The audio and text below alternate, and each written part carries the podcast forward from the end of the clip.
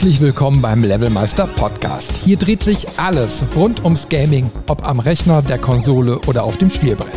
Wir freuen uns, dass ihr eingeschaltet habt und wünschen euch viel Spaß mit der heutigen Episode. Und wenn ihr mitdiskutieren wollt, besucht einfach unsere Webseite levelmeister.de.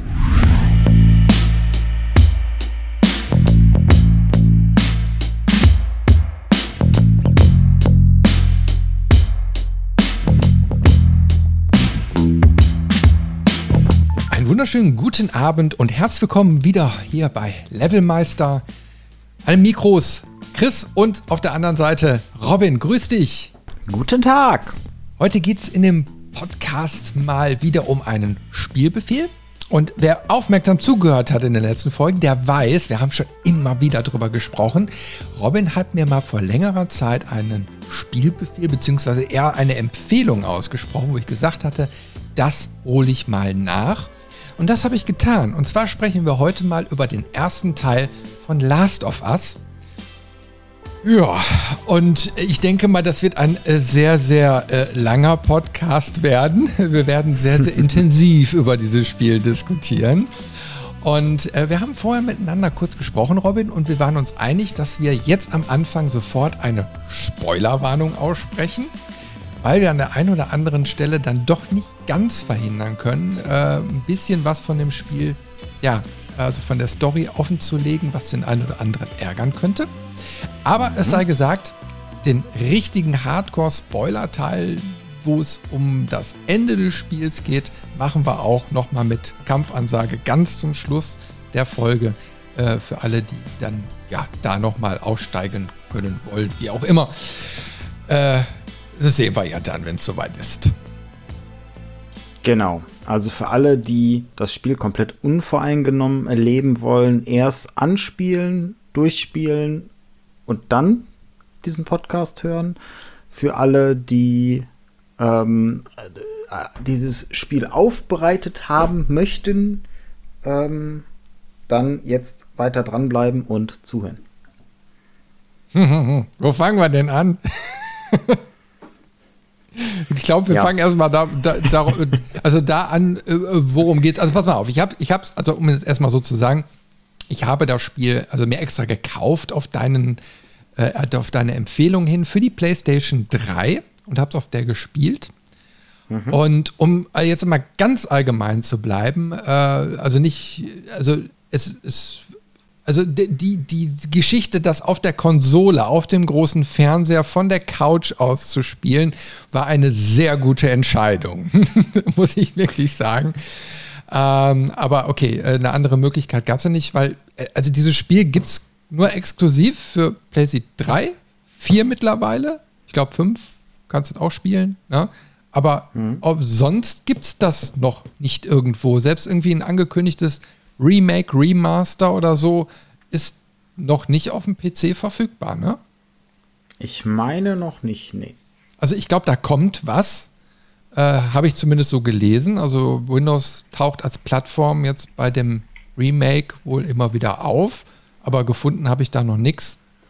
Aber vielleicht ist das nämlich eine Möglichkeit, für all die, die es noch nicht gespielt haben und auch keine Playstation oder so haben, irgendwann diesen Titel nochmal nachzuholen. Und deswegen ist es ja so wichtig, dass wir heute über diesen sehr nervenaufreibenden, ich versuche nur allgemein zu bleiben, äh, sehr mitreißenden und packenden Titel zu sprechen.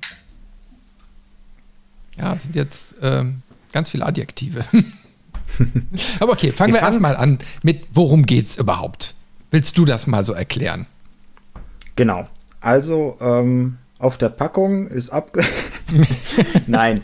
Ähm, es geht um ein postapokalyptisches Szenario. Ähm, es geht um eine Pilzinfektion oder auch ein Pilzvirus, wird es hin und wieder mal bezeichnet, ähm, was ausbricht und große Teile der Menschheit ausrottet. Und dadurch auch, ähm, ich sag mal, die Zivilisation einschränkt und so ein bisschen wieder zurückwirft. Also es ist jetzt nicht so, dass wir in der Steinzeit landen, aber du hast dann halt so ein bisschen, wie man das vielleicht von dem Film I Am Legend mal gesehen hat, so dieses typische New York mit, mit hier und da mal Ruinen und so und die Natur holt sich die Städte halt zurück. So kann man sich das ein bisschen vorstellen, ähm, wo man da so landschaftlich größtenteils unterwegs ist.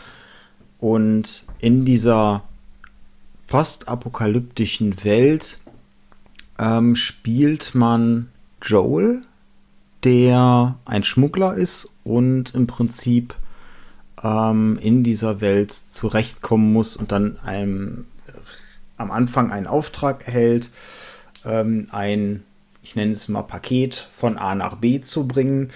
Und das wird eine Reise, die ihn und auch uns als Spieler prägen wird. Das hast du sehr gut gesagt. ich glaube, viel gröber kann man da gar nicht einsteigen, ohne ähm, auch Inhalte des Spiels zu verraten. Was man sagen kann, es ist vom Spielerischen ein Action-Adventure, würde ich sagen, ähm, mit so Survival-Horror-Elementen drin. Ähm, und es ist, das finde ich so interessant, du hast es jetzt auf der PlayStation 3 gespielt. Ich habe das, oh, wie hieß es? Ich glaube, es hieß noch nicht Remastered. Ich habe quasi die, die PlayStation äh, 4 Version gespielt auf der PlayStation 4 Pro. Das war ja schon so eine, so eine überarbeitete Version. Und jetzt ist aber für die PlayStation 5 nochmal eine neuere Version rausgekommen, ähm, die quasi auf die Grafik-Engine des zweiten Teiles basiert. Und ich dachte wirklich immer so, wo ich das gesehen habe, die Ankündigung so, hä, warum? Das sah doch schon fantastisch aus. Warum da jetzt, ne, da wirst du keinen Unterschied sehen. Und ich habe es als Vorbereitung auf unseren Podcast heute ja auch nochmal angeworfen und ähm, meine Version dann äh, auf der PlayStation 5 gespielt, aber halt nicht diese äh, mit dem neuen Grafikmodell, sondern noch mit dem von der PlayStation 4. Und ich war ein bisschen erschrocken, wie sehr ich mich getäuscht habe. Also das Spiel sieht super aus, aber im Vergleich zum zweiten Teil, da, da ist doch noch mal ein deutlicher Sprung. Mhm. Ich hatte irgendwo äh, einen Hinweis gelesen, also wo dann die Fragestellung im Raum war, warum kommt jetzt quasi noch mal so ein äh, Remaster raus? Und irgendwie so ein Verantwortlicher bei Sony meinte dann eben halt, also dass schon damals quasi in der Urfassung das Spiel äh, seinerzeit so weit voraus war, äh, dass quasi die Technologie das noch gar nicht so wiedergegeben hat, wie sie sich das eigentlich vorgestellt haben. Und mhm. ich meine, das kann man jetzt halten, wie man will, aber ohne jetzt von dem Podcast viel zu viel vorwegzunehmen, es hat schon seinen, schon irgendwie seinen Sinn. Also dieses Spiel hat seine Daseinsberechtigung. Hm. Also es ist schon eine Perle. also es ist wirklich, wenn du jemandem zeigen willst, was technisch bei Videospielen möglich ist und du willst, dass er richtig staunt, ähm, dann zeigst du ihm den zweiten Teil oder halt dieses Remastered vom ersten Teil was da an Details drin steckt, was da an Technik drin steckt, was da an Animationen drin steckt, so, so Kleinigkeiten. Ähm, über den zweiten Teil werden wir auch noch mal sprechen. Das ist dann ein zweiter Podcast, aber alleine, wenn ich denke, im ersten Teil jetzt, wenn du in dein Inventar gehst, dann kniet sich dein Charakter hin, holt seinen Rucksack, also wirft ihn so halb über die Schulter, dass er ihn quasi nach vorne vor sich holt, macht den Reißverschluss auf und greift rein und fängt an drin rumzuwühlen. Das ist ein Aufwand, den machen sich sehr viele Spiele nicht. Und das ist aber auch genau dieses, dieses bisschen mehr, was es zu so einem Meisterwerk macht. Da, da kommen wir ja gleich noch zu. Nimm mal nicht zu viel vorweg. Also, äh, was, was man noch sagen muss, ist, mh, ich habe jetzt nur den ersten Teil gespielt. Mhm. Ich habe mich auch äh, nicht für großartig, großartig muss ich sagen, äh, für den zweiten Teil ähm, äh, spoilern lassen. Äh, ich weiß also bis auf das Cover und ein, zwei Worte, die mir leider in, in den Weg geworfen wurden, nichts über den zweiten Teil. Und deswegen mhm. haben wir auch bewusst gesagt, wir, wir machen zwei Podcast-Episoden, also eine über Teil 1 und eine über Teil 2, um das komplett genau. zu trennen, weil ich jetzt in der glücklichen Lage bin, den ersten Teil jetzt quasi gespielt zu haben und mhm. kann dann nochmal ganz anders auf den zweiten gehen. Später. Mhm. Na, also genau. das werde ich dann nochmal in, in sehr naher Zeit nachholen und bin dann schon ganz gespannt, was mich dann da erwartet, weil das weiß ich eben halt noch nicht. Und ob es dann quasi nochmal eine Stufe draufkommt oder wie auch immer, das kann ich ja jetzt noch nicht sagen. Aber ich, hm. ich bin selbst sehr, sehr gespannt. Aber ich kann jetzt schon sagen, also Teil 1 hat mich schon sehr, sehr viel Nerven gekostet. Aber okay, ich würde mal sagen, wir fangen vielleicht mal äh, an, darüber zu diskutieren, wie dieses Spiel anfängt. Weil das ist schon, sage ich jetzt mal, ein, ein sehr prägender Moment, oder? Das ist auf so vielen Ebenen ein perfektes Intro und ich hasse es. ich kann es nicht anders beschreiben. Ich liebe und ich hasse es. Ähm, und ich habe jetzt beim zweiten Mal ein bisschen mehr darauf geachtet, was sie denn da tun, als beim ersten Mal. Beim ersten Mal ist man noch so stark von der Geschichte und den Charakteren und was passiert da überwältigt. Jetzt beim zweiten Mal habe ich auch so ein bisschen drauf geachtet, was machen sie denn da spielerisch und welche Stilmittel setzen sie denn da ein, um dich langsam an dieses Spiel und an die Steuerung ranzuführen? Mhm. Weil das muss man auch sagen ja, man hat so ein Tutorial, wo einem die Steuerung nach und nach erklärt wird und auch die Mechaniken, die es in dem Spiel gibt. Aber das ist so natürlich da reingewoben, dass du gar nicht merkst, dass du so ein Tutorial spielst an manchen Ecken. Mit der Ausnahme von der Sprintentaste. Die habe ich selbst nach, ich habe jetzt noch mal so zwei, drei Stunden reingespielt. Selbst am Ende habe ich immer wieder vergessen, wie ich sprinte. Mhm. Ja, ja, also da gibt es so ein paar Sachen, die braucht man nicht so. Aber ähm, also äh, im Endeffekt steigen wir ins Spiel ein in der besagten Nacht, wo diese Pilzinfektion oder Zombie-Virus, also es ist quasi mhm. wie eine Zombie-Apokalypse, die ausbricht. Äh, ja. Und in dieser Nacht steigen wir in das Spiel ein. Wir sind zu Hause äh, und Joel bringt seine Tochter zu Bett, ne, die äh, Sarah. Mhm. Und die ist zwölf, wenn ich das jetzt richtig im Kopf habe. Und ähm, ja, also da passieren dann eben halt schon so zwischenmenschliche Geschichten. Ähm, und also ich glaube, er, äh, sie schenkt ihm ja eine, eine Uhr. Ne? Das ist so, ich müsste jetzt nochmal ganz genau die Zusammenfassung genau, äh, raussuchen. Also Genau, es ist also so, man, man fängt als Sarah an, die auf der Couch eingeschlafen ist. Joel kommt rein in die Wohnung, weckt sie auf und fängt direkt an mit, was machst du hier? Warum bist du nicht im Bett? Und äh, ja, sie, sie albern direkt so ein bisschen rum, aber man merkt schon, Joel ist auch mal der strenge Papa und äh, da in diesem Zusammenhang sagt sie dann halt auch so, ja, ich, ich habe auf dich gewartet, weil du hast ja Geburtstag, ich wollte dein Geschenk geben und alles. Und man merkt auch, ha, irgendwie so, sein Geburtstag feiert er wahrscheinlich nicht so gerne. Aber das ist, wie du schon sagst, ein ganz schöner Moment, weil die Charaktere, man merkt sofort, das sind natürliche Charaktere. Das sind Menschen, die da geschrieben sind, nicht irgendwie Eigenschaften oder Protagonisten mhm. oder sowas, sondern es, es, sind wirklich Menschen. Die, die haben so einen natürlichen Dialog miteinander, so eine. Ja, ja, natürlicher also, Dialog wow. unterstreichen. Einfach, das ist ganz, ganz wichtig, natürlicher Dialog. Ne, dann dann äh, macht er das auf und oh, wo hast du denn das Geld für die Uhr her? Und sie sagt so, ja, das habe ich hier von meinen Drogendeals auf dem Schulhof. Ich deal mit den harten Drogen, weißt du. Es ist so, ja, so reden Menschen. Cool. Und dann kommt es halt, äh, äh, Joel bringt, bringt Sarah ins Bett und dann wacht Sarah nachts von einem Geräusch auf ähm, und von einem Telefon, was klingelt, geht ran da ist der Bruder von Joel dran, der Tommy. Und äh, er möchte irgendwie ganz dringend, dass äh, sie zu Joel geht. Irgendwie. Äh, es bricht dann auch ab, die Leitung.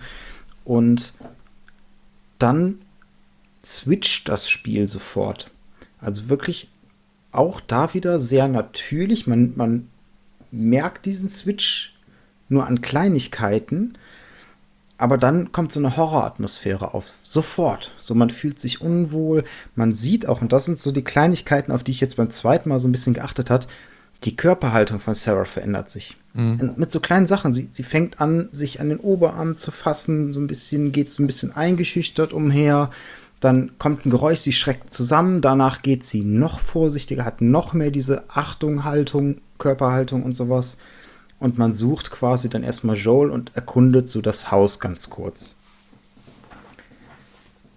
Joel findet man dann unten im Erdgeschoss und er kommt ganz panisch irgendwie aus dem Garten rein und reißt eine Schublade auf, holt eine Waffe raus, lädt die irgendwie nach und ähm, dann, dann stürmt auch plötzlich äh, jemand anderes in, in das äh, Wohnzimmer rein und er erschießt ihn. Und man weiß gar nicht so recht, okay, was ist da jetzt passiert, was ist da los?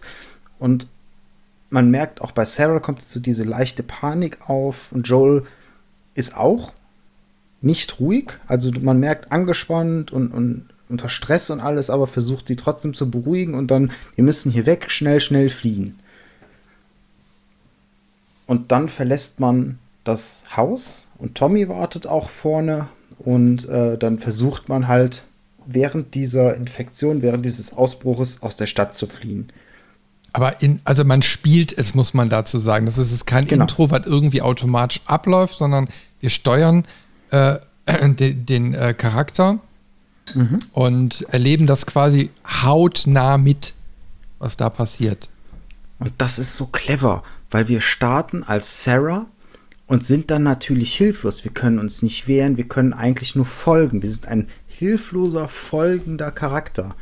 Damit lernst du, wie gucke ich mich um, wie benutze ich mal hier oder da eine Sache, um sie zu untersuchen, wie bewege ich mich.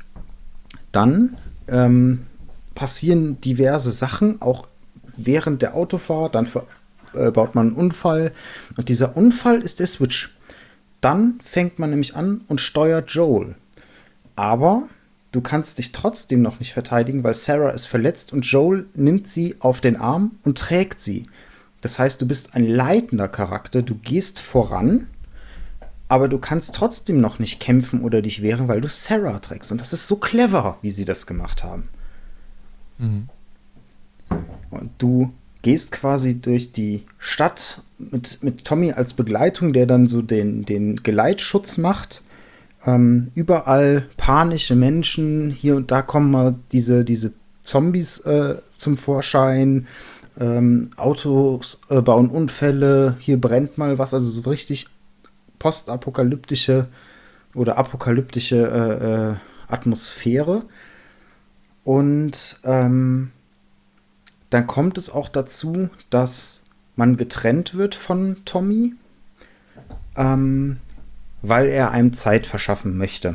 So, dann läuft man weiter, leicht außerhalb von der Stadt und begegnet einem Soldaten.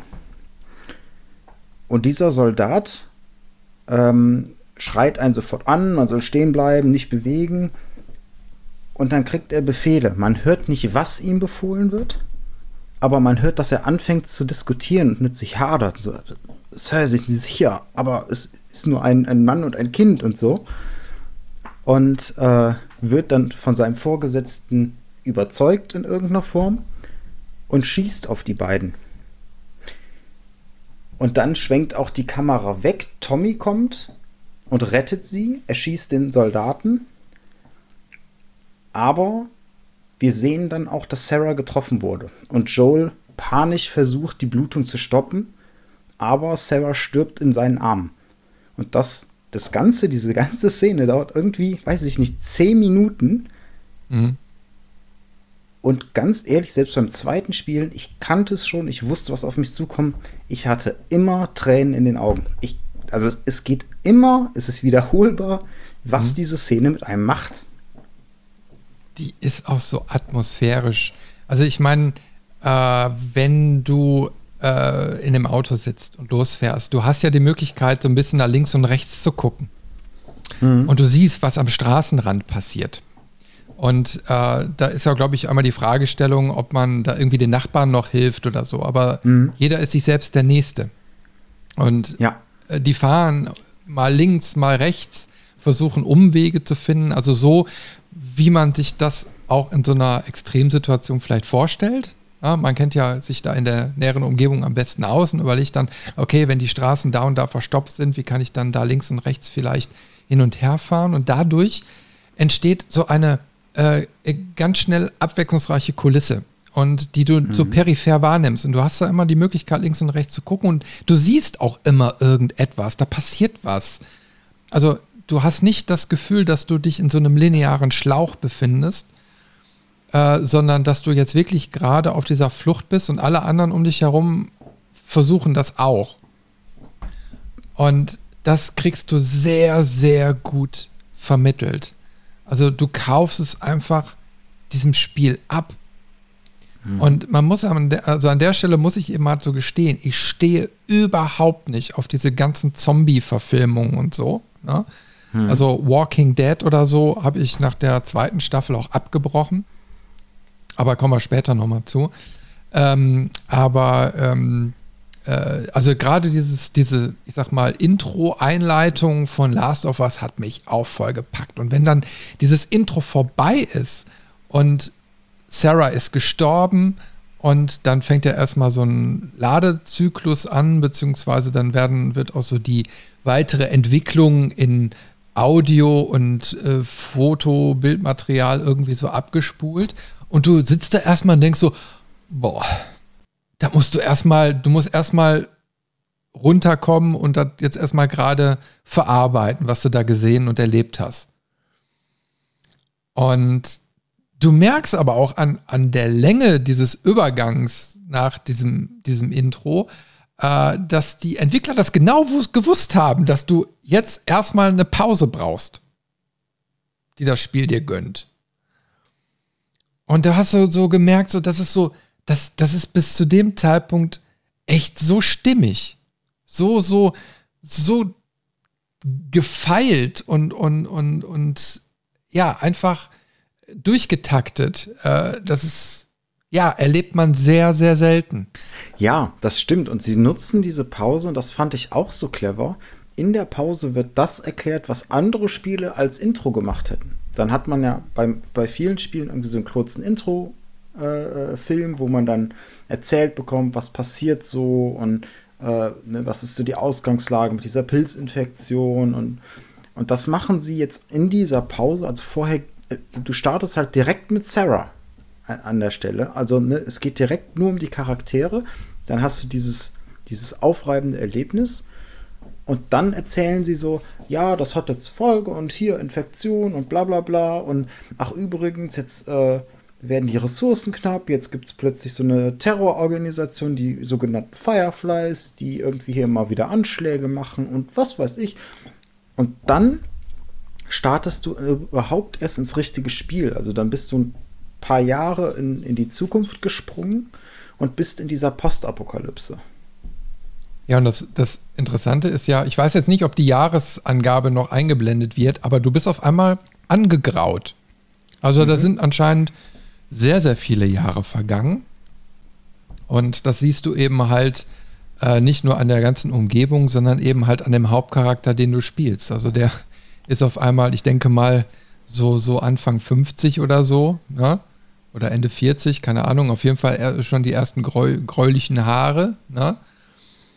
Und ähm, ja, also äh, man, man, man spürt aber auch schon relativ schnell, so diese ganze Zeit ist nicht spurlos an ihm vorübergegangen. Mhm. Ja, wir werden natürlich dann eingeführt, wie sich der Charakter auch entwickelt hat, kommen wir gleich noch drauf zu sprechen. Aber allein schon so vom Aussehen her und ne, so der erste Eindruck ist ja wirklich, okay, ähm, da ist jetzt erstmal viel Zeit ins Land gegangen. Und die erste Frage, die du dir natürlich dann stellst, ist so, okay, wie, wie verkraftet man sowas? Ne? Ich meine, die Welt geht zugrunde, deine Tochter stirbt dann auch noch in deinen Armen ne, unter solchen Umständen. Und äh, was macht das mit dem Charakter? Und das werden wir jetzt gleich noch so Stück für Stück mal auf, ausarbeiten. Ähm, mhm. Aber das ist im Endeffekt auch so das Kernelement des Spiels, was dann permanent stattfindet, die Charakterentwicklung. Und das ist ja. so, so spannend. Äh, um es ganz kurz zu machen, wie, wie man sowas verkraftet, gar nicht, stellt sich raus. ich muss, ich muss aber an ähm. der einen Stelle schon sagen, also ähm, äh, worüber reden wir? Wir reden über amerikanisch geprägte Charaktere in diesem Spiel. Hm. Und dieser, dieser, äh, es ist auch ein amerikanischer Stereotyp, der da auftaucht. Also ähm, das ist jetzt äh, nicht irgendwie eine, eine, unbedingt eine Wertung so zu sehen, sondern einfach nur jetzt aus der Situation heraus, wir sind jetzt europäisch geprägt. Hm. Und wenn man sich jetzt vorstellt, du bist in so einer, also das versucht ja schon realitätsnah so ein Szenario darzustellen. Und wenn du das jetzt mal überträgst, dann, dann würde das aber nicht zu unserem äh, Bild hier in Europa passen. Na, ne? also ich meine, wir haben sowieso in der Regel nicht irgendwie eine geladene Waffe in der Schublade liegen. Ne? Aber mhm. das, das meine ich da eben halt so mit, was wir eben so im Intro schon besprochen haben. So, das ist dieses typisch amerikanische. Ich schütze mein Haus, ich schütze meine Familie, ich habe hier eine Knarre. Ne? So, mhm. und ähm, dieser, dieser ganze Spielablauf, der jetzt quasi nach dem Intro beginnt, äh, baut auch auf diesem amerikanischen Stereotypen auf. Also wir haben ja. das, was man quasi als ähm, gute Kost aus solchen mhm. postapokalyptischen amerikanischen Verfilmungen oder Geschichten immer so kennt, so läuft auch Last of Us ab. Also nur damit man schon mal so ein bisschen einsortieren kann, äh, in welchem Schemata so das Ganze so abläuft. Genau. Das ist auch, auch Joel ist verbittert, ist sehr brutal. Allgemein, diese Welt ist erbarmungslos und extremst brutal. Und trotzdem ist Joel jetzt nicht, ich sag mal, klischee brutal, um brutal zu sein, sondern ähm, diese Charakterzüge haben sich schon auf der Flucht gezeigt. Und zwar genau die Szene, die du auch angesprochen hattest, wo man dann diese, diese andere Familie irgendwie sieht, während man im Auto ist und die um Hilfe bitten, man sollte sie doch mitnehmen. Und Joel ist derjenige, der sagt, nein, Tommy, fahr weiter. Also der, er zeigt da schon, er kümmert sich um seine Liebsten, aber halt auch nur um seine Liebsten. Die anderen sind ihm dann in dem Moment egal und in so Extremsituationen ist er auch nicht derjenige, der davor scheut, äh, so eine harte Entscheidung zu treffen oder da skrupellos zu sein. Und dies, diese Entwicklung ist halt durch das, was passiert ist, dass, dass Sarah gestorben ist, dass äh, die Apokalypse da ausgebrochen ist und, und wie diese ganze Welt ihn geprägt hat, er ist halt in dieses Extrem gerückt. Also er ist wirklich, ähm, es wird auch dann eigentlich sofort ein neuer Charakter eingeführt, die Tess, die irgendwie seine Freundin, vielleicht sogar seine Geliebte ist, weiß man nicht an der Stelle. Ähm, sie kommt irgendwie rein und er mault sie sofort an. Ne, wo warst du? Ne, äh, dann, dann hat, erzählt sie irgendwie, dass, dass sie unterwegs war und hier und da und da und dann fängt er direkt an so, nee, du sollst doch nicht allein, ich hab dir gesagt, ne, ich muss dabei sein, ich muss dich beschützen, so nach dem Motto. Ähm, das merkt man sofort wieder. Und das, was spielerisch, aber auch super clever ist, sie setzen direkt das Tutorial fort, weil in dem ersten Tutorial-Teil, sag ich mal, hast du ja nie gekämpft. Du warst immer auf der Flucht, es ging um Bewegung, es ging um Umschauen und so Sachen.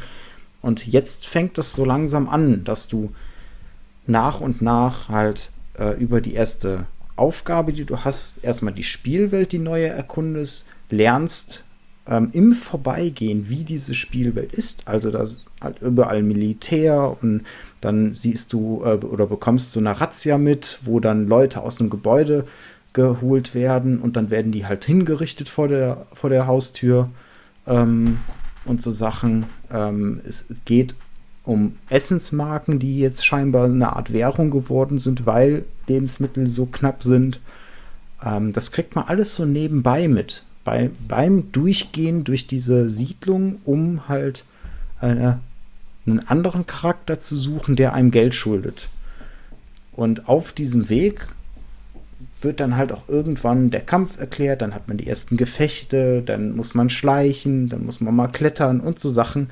Das wird aber alles organisch und halt auch, ich sag mal, natürlich da, da reingebaut, dass man nicht das Gefühl hat, oh, jetzt kommt der Abschnitt, wo ich klettern muss, jetzt kommt der Abschnitt, wo es schleichen muss.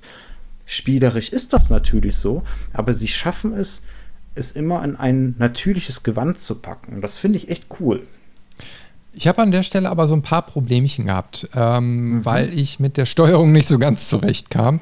Also man muss ja dazu sagen, Konsolensteuerung ist ja immer ein bisschen anders nochmal als am PC. Also wenn man mhm. mit Tastatur und Maus gewöhnt ist, obwohl ich immer mehr mit Gamepad spiele, aber ähm, da waren ja so ein paar Kniffe dabei, wo du dann äh, ich sag mal, die eine äh, Taste musst du drücken, damit er dann auch zielt. Äh, dann musst du, muss es aber noch zielen. Dann hast du wieder eine weitere ähm, äh, Taste gehabt, um dann zu schießen. Äh, dann konntest du mit der nächsten aber die Schulter auch noch wechseln. Und wenn du dann dich verdrückt hast, hast du dann wie wild die Schulterperspektive gewechselt, da war es nicht geballert. Ne? Mhm. Also solche, solche Kleinigkeiten kamen da so vor, wo ich mich dann doch so ein bisschen immer, ach, naja, es war da ein bisschen lästig. Und ich habe dann auch relativ schnell geguckt, ob es ein Auto-Aim gibt. Ähm, um mir da einfach ein bisschen die Unterstützung zu geben. Und äh, gibt es auch es war auch ein bisschen rudimentär, aber hilft wenigstens ein bisschen, ähm, weil so dieses Fein, diese Feinnivellierung, äh, ganz ehrlich, mit dem alten, zerrüttelten äh, PlayStation 3 Controller macht jetzt nicht so richtig Laune. Ne? Hm. Also dafür bin ich auch zu grob motorisch veranlagt.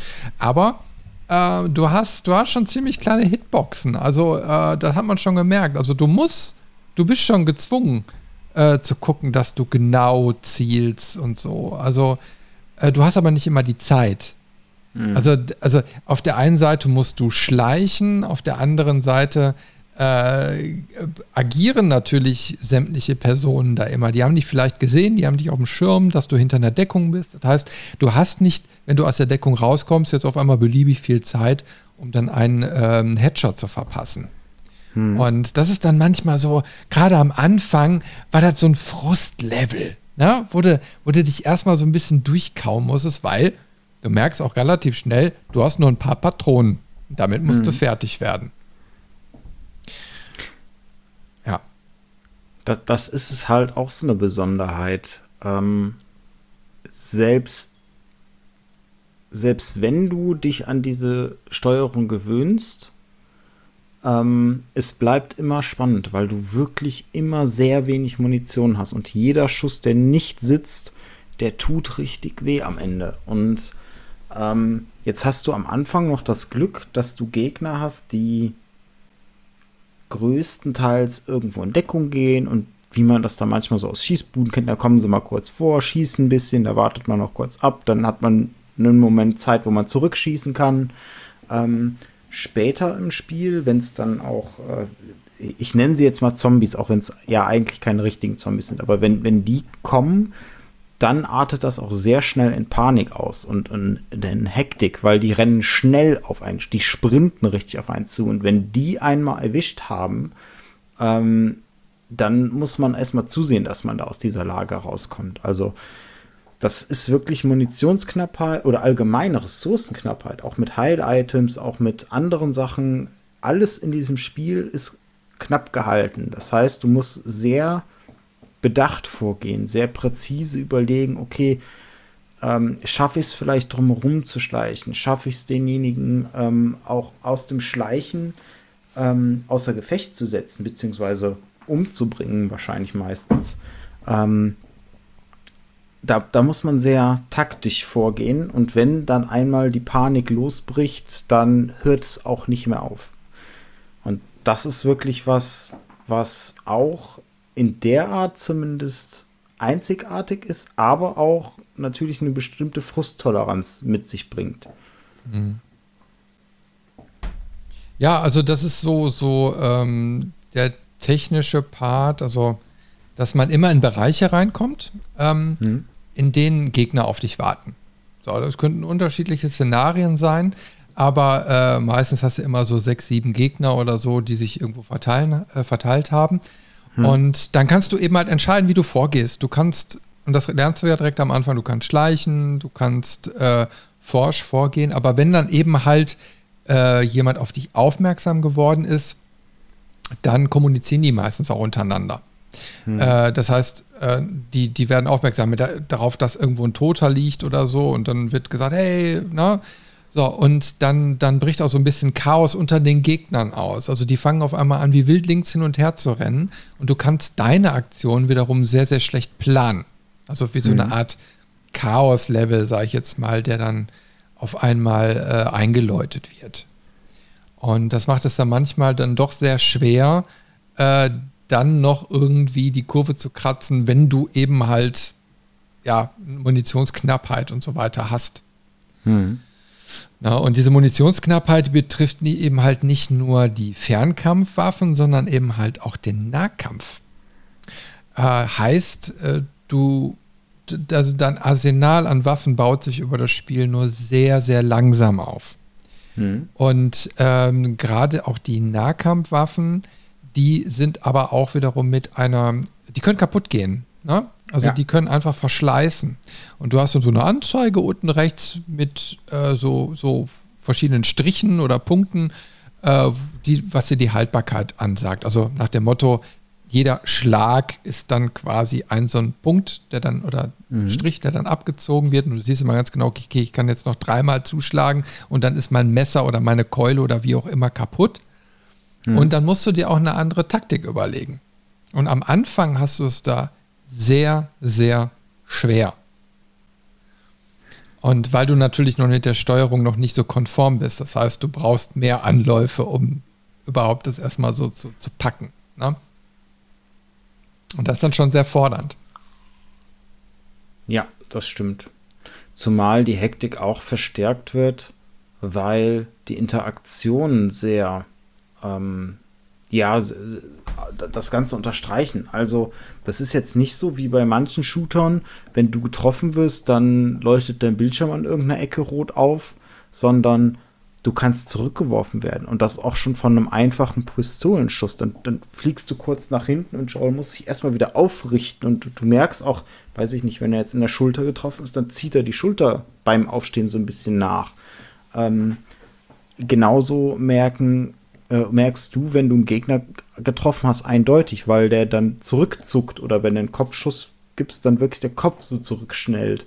Also du hast ein sehr starkes und direktes Trefferfeedback und es wird auch viel mit der Kamera dabei gearbeitet. Also es ist wirklich auch so, dass die Kamera dann um die Einschläge und die Wucht zu unterstützen mitwackelt und dadurch aber, wenn jemand auf dich zurennt und dich im Nahkampf trifft, dann reißt deine Kamera in die Seite ähm, in die dich der Schlag auch so lenken würde. Also wenn jemand vor dir steht und dich von, von rechts oben schlägt, dann geht dein Gesicht ja nach links unten. Und das macht die Kamera auch kurz und verzieht dadurch dein, dein Blickfeld. Das heißt, du wirst auch panischer, weil du den Überblick verlierst. Ja, über, ähm, äh, apropos Überblick ver verlieren, da fällt mir gerade eine nette Funktion ein. ja, schön. Da, da, muss ich, da muss ich dich, äh, dich mal direkt fragen. Also, ähm, wir kommen relativ am Anfang, also im Endeffekt, wir verlassen hinterher die Stadt, muss man mhm. dazu sagen, und begeben uns quasi so ins Wasteland, äh, also in die verlassene Stadt, die quasi auch überall mit irgendwelchen Monstern durchsät ist und wir müssen in der Dunkelheit Gebäude durchqueren. So. Und da kommt dann das allererste Mal eine Taschenlampe zum Einsatz. Mhm. Und äh, das ist dann so, die kannst du einschalten. Die hat auch glücklicherweise keinen Akku, der irgendwie äh, immer schmaler wird, ne? was ja auch bei vielen Spielen benutzt wird. Mhm. Aber du hast eben halt diesen kleinen engen Lichtkegel, äh, der dir nur hilft. Und mhm. Dann auf einmal habe ich festgestellt, der fängt an zu flackern nach mhm. einer unbestimmten Zeit. Und dann wird so ein kleines Symbol unten eingeblendet, also so eine, so eine kleine Animation, die dir zeigt, dass du was mit deinem Controller machen sollst. Du sollst ihn irgendwie schütteln oder so. Und mhm. ich habe den Controller geschüttelt und da kam nichts. Und dieses Licht blinkte, blinkte, blinkte. Du kannst es ausmachen, du kannst wieder einschalten, es blinkt trotzdem weiter. Und äh, also das, dieses Rätsels Lösung ist, du musst den, den, den äh, Controller wirklich so, so, so ein bisschen schlagen ähm, so wie du es mit einer normalen Taschenlampe tust, ne? wenn die dann irgendwie, man kennt das ja von alten Glühlampen, ähm, wo man dann immer mal so hinten draufhauen muss, nach dem Motto, ah, da ist noch ein bisschen Saft in der Batterie und dann ging es noch so ein bisschen. Ne? Und diesen Effekt haben die eingebaut. Das Problem ist nur, dass sie nicht an die Leute gedacht haben, die eben halt keinen Originalcontroller in der, in der Situation nutzen. Und das war so. Der Controller hatte diesen, diesen Sensor nicht. Also ah. ich, deswegen hat das Licht einfach immer weiter geflackert. Und ich habe hinterher wirklich, ich habe ich hab hinterher ähm, äh, mal in der Pause habe ich dann den Controller, den ich dann noch hatte, den musste ich wirklich komplett auseinanderbauen, weil der nicht mehr richtig lief. Also der Originalcontroller von, von der PS3. Und äh, habe den erstmal wieder überhaupt fit gemacht und dann quasi lief das auch intern. Ne? Also wenn quasi die Taschenlampe anfing zu flackern, dann habe ich aber den Controller da gewackelt und dann ging wieder alles. Ne? Also ein echt cool gedachtes Feature, aber eben halt scheiße, wenn der Controller da nicht mitspielt. Ah, na, da hast du natürlich einen echt coolen Effekt dann nicht miterlebt, weil das war, wo das bei mir das erste Mal aufkam, mit natürlich Original-Controller. Das war schon ein echt geiles Gefühl, dann auch den Controller zu schütteln und dann geht's wieder. Also das war, das war schon herrlich. Und alleine, auch davor schon, ähm, ich weiß nicht, wie das dann bei deinem, deinem Nicht-Sony-Controller war, aber wenn du ähm, die Taschenlampe anmachst, dann klickt der Lautsprecher im Controller, nicht am Fernseher. Und das ist auch wieder so eine Besonderheit. So, so eine Kleinigkeit, aber die macht so viel. Die, die trägt so viel zur Atmosphäre bei. Okay, ich, äh, ich habe, also das Ding hat natürlich keinen Lautsprecher, aber die normalen PS3-Controller haben auch keinen Lautsprecher drin. Das hast du da erst ab der Vierer kann, kann ich dir Also dann wäre das jetzt quasi ein Feature 3. für die bessere Version, ne? Möglich. Also ich habe es ja immer erst ab der PlayStation 4 gespielt und da ja. hast du halt einen eigenen einen Lautsprecher drin. Aber lustig. Ähm, Lustiges genau, kleines das, Feature, ne? Das ist schon, schon was Besonderes. Ähm, allgemein sind Geräusche in dem Spiel unglaublich wichtig und auch die Soundkulisse ist wirklich fantastisch gemacht weil du hast auch, jetzt haben wir eben schon über Schleichpassagen gesprochen, ähm, du hast einen Lauschmodus, so heißt er.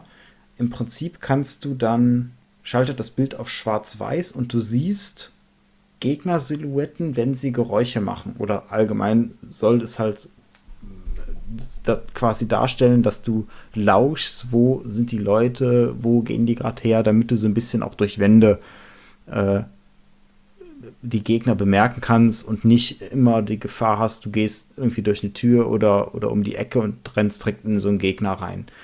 Das wird später bei den Zombies nochmal deutlich wichtiger, aber das ist auch so ein, so ein netter äh, Effekt, den du hast und der halt auch nochmal zeigt, sie haben bei dem Spiel allgemein auf die Soundkulisse sehr viel Wert gelegt. Auch die Waffensounds sind immer sehr, sehr wuchtig und authentisch. Ich, ich würde ganz gerne noch mal eben bei diesem Schleichmodus bleiben, weil mhm. mit dem habe ich ehrlich gesagt ein kleines Problem. Weil der ist zwar, der ist zwar gut und der ist sinnvoll, also der hat seine Daseinsberechtigung. Ne? Ähm, und ich habe ihn auch sehr, sehr häufig genutzt, aber es ist eben mal so, du, du drückst die Taste dafür, Joel kniet nieder, das Bild verändert sich und du siehst in einem gewissen Radius auch eben mal durch die Wände die Silhouetten deiner Gegner. Mhm. Und du siehst auch mit so einer Bodenmarkierung, ob die sich gerade bewegen oder irgendwie Geräusche von sich geben. Mhm. So, und das finde ich äh, natürlich jetzt spielerisch äh, gut, weil es dir hilft. Auf der anderen Seite finde ich es eben halt äh, zu viel, äh, weil ähm, äh, das ist einfach unrealistisch. Du kannst eben halt nur, weil du hörst, kannst du die Silhouetten nicht sehen. Ja? Ähm, und authentischer wäre es eben halt gewesen, eher so, so eine Art Geräuschmarkierung zu setzen, nach dem Motto, hey, da vorne ist irgendwo was. Äh, vielleicht auch, dass du die einzelnen Charaktere wirklich so unterscheiden könntest. Aber das finde ich so, das ist so ein kleiner Bruch, weißt du, weil alles so sehr, sehr runterskaliert ist, du musst schon aufpassen, du hast nur wenige Waffen, du hast wenig Munition, alles so realistisch. So, und dann kann er sich aber hinknien und quasi im Umkreis von 50 Meter jede Person orten. Ähm, das passt nicht. Und ich wüsste tatsächlich aber auch nicht, wie ich deine Variante so ja, wüs wüsste ich auch nicht. Könnte. Aber das ist so, so, das ist einfach nur, wo du merkst, so, das ist so ein leichter technischer Bruch, der vielleicht äh, spielerisch Sinn macht. Da mhm. werden die sich bestimmt auch Gedanken zu gemacht haben. Äh, aber Schluss letztendlich, du hättest es auch, auch äh, ich sag mal, vereinfachter noch darstellen können. Also wenn du einfach nur, also wenn es darum geht, dass, ein, dass Gegner hinter einer Wand oder so erkennbar werden, dann hättest du ja einfach, sag mal, so eine Art äh, ich sag mal, was die da unter die Füße haben, dieses Lautstärken-Symbol, das hättest du ja da einblenden können. Dann hättest du aber nicht die genaue Position von einem, von einem Charakter irgendwie gesehen, sondern nur, okay, da ist, da ist irgendwie was. Pass auf. Ne? Äh, dann wärst du vielleicht an einigen Stellen noch mal ein bisschen vorsichtiger gewesen, weil in den späteren Leveln habe ich dort wirklich, wenn du dann auf einmal zehn Gegner da hast und äh, dann siehst du die fast alle auch, weil teilweise wird, ist der Radius, in dem du das siehst, sehr, sehr groß und auch über mehrere Etagen. Ähm, dann hast du natürlich inflationär eingesetzt und wusstest ganz genau, okay, da vorne muss ich nochmal drei Gegner irgendwie killen und da vorne und jetzt kommt der aus dem Obergeschoss noch runter, da muss ich mich jetzt nochmal eben verstecken. Und das hat dann auch so ein bisschen die, die Vorsicht rausgenommen, weil du besser planen konntest. Und also hat ein bisschen den Überraschungsmoment dann auch rausgenommen. Also das Spiel wäre an der Stelle auch bedeutend knackiger geworden noch.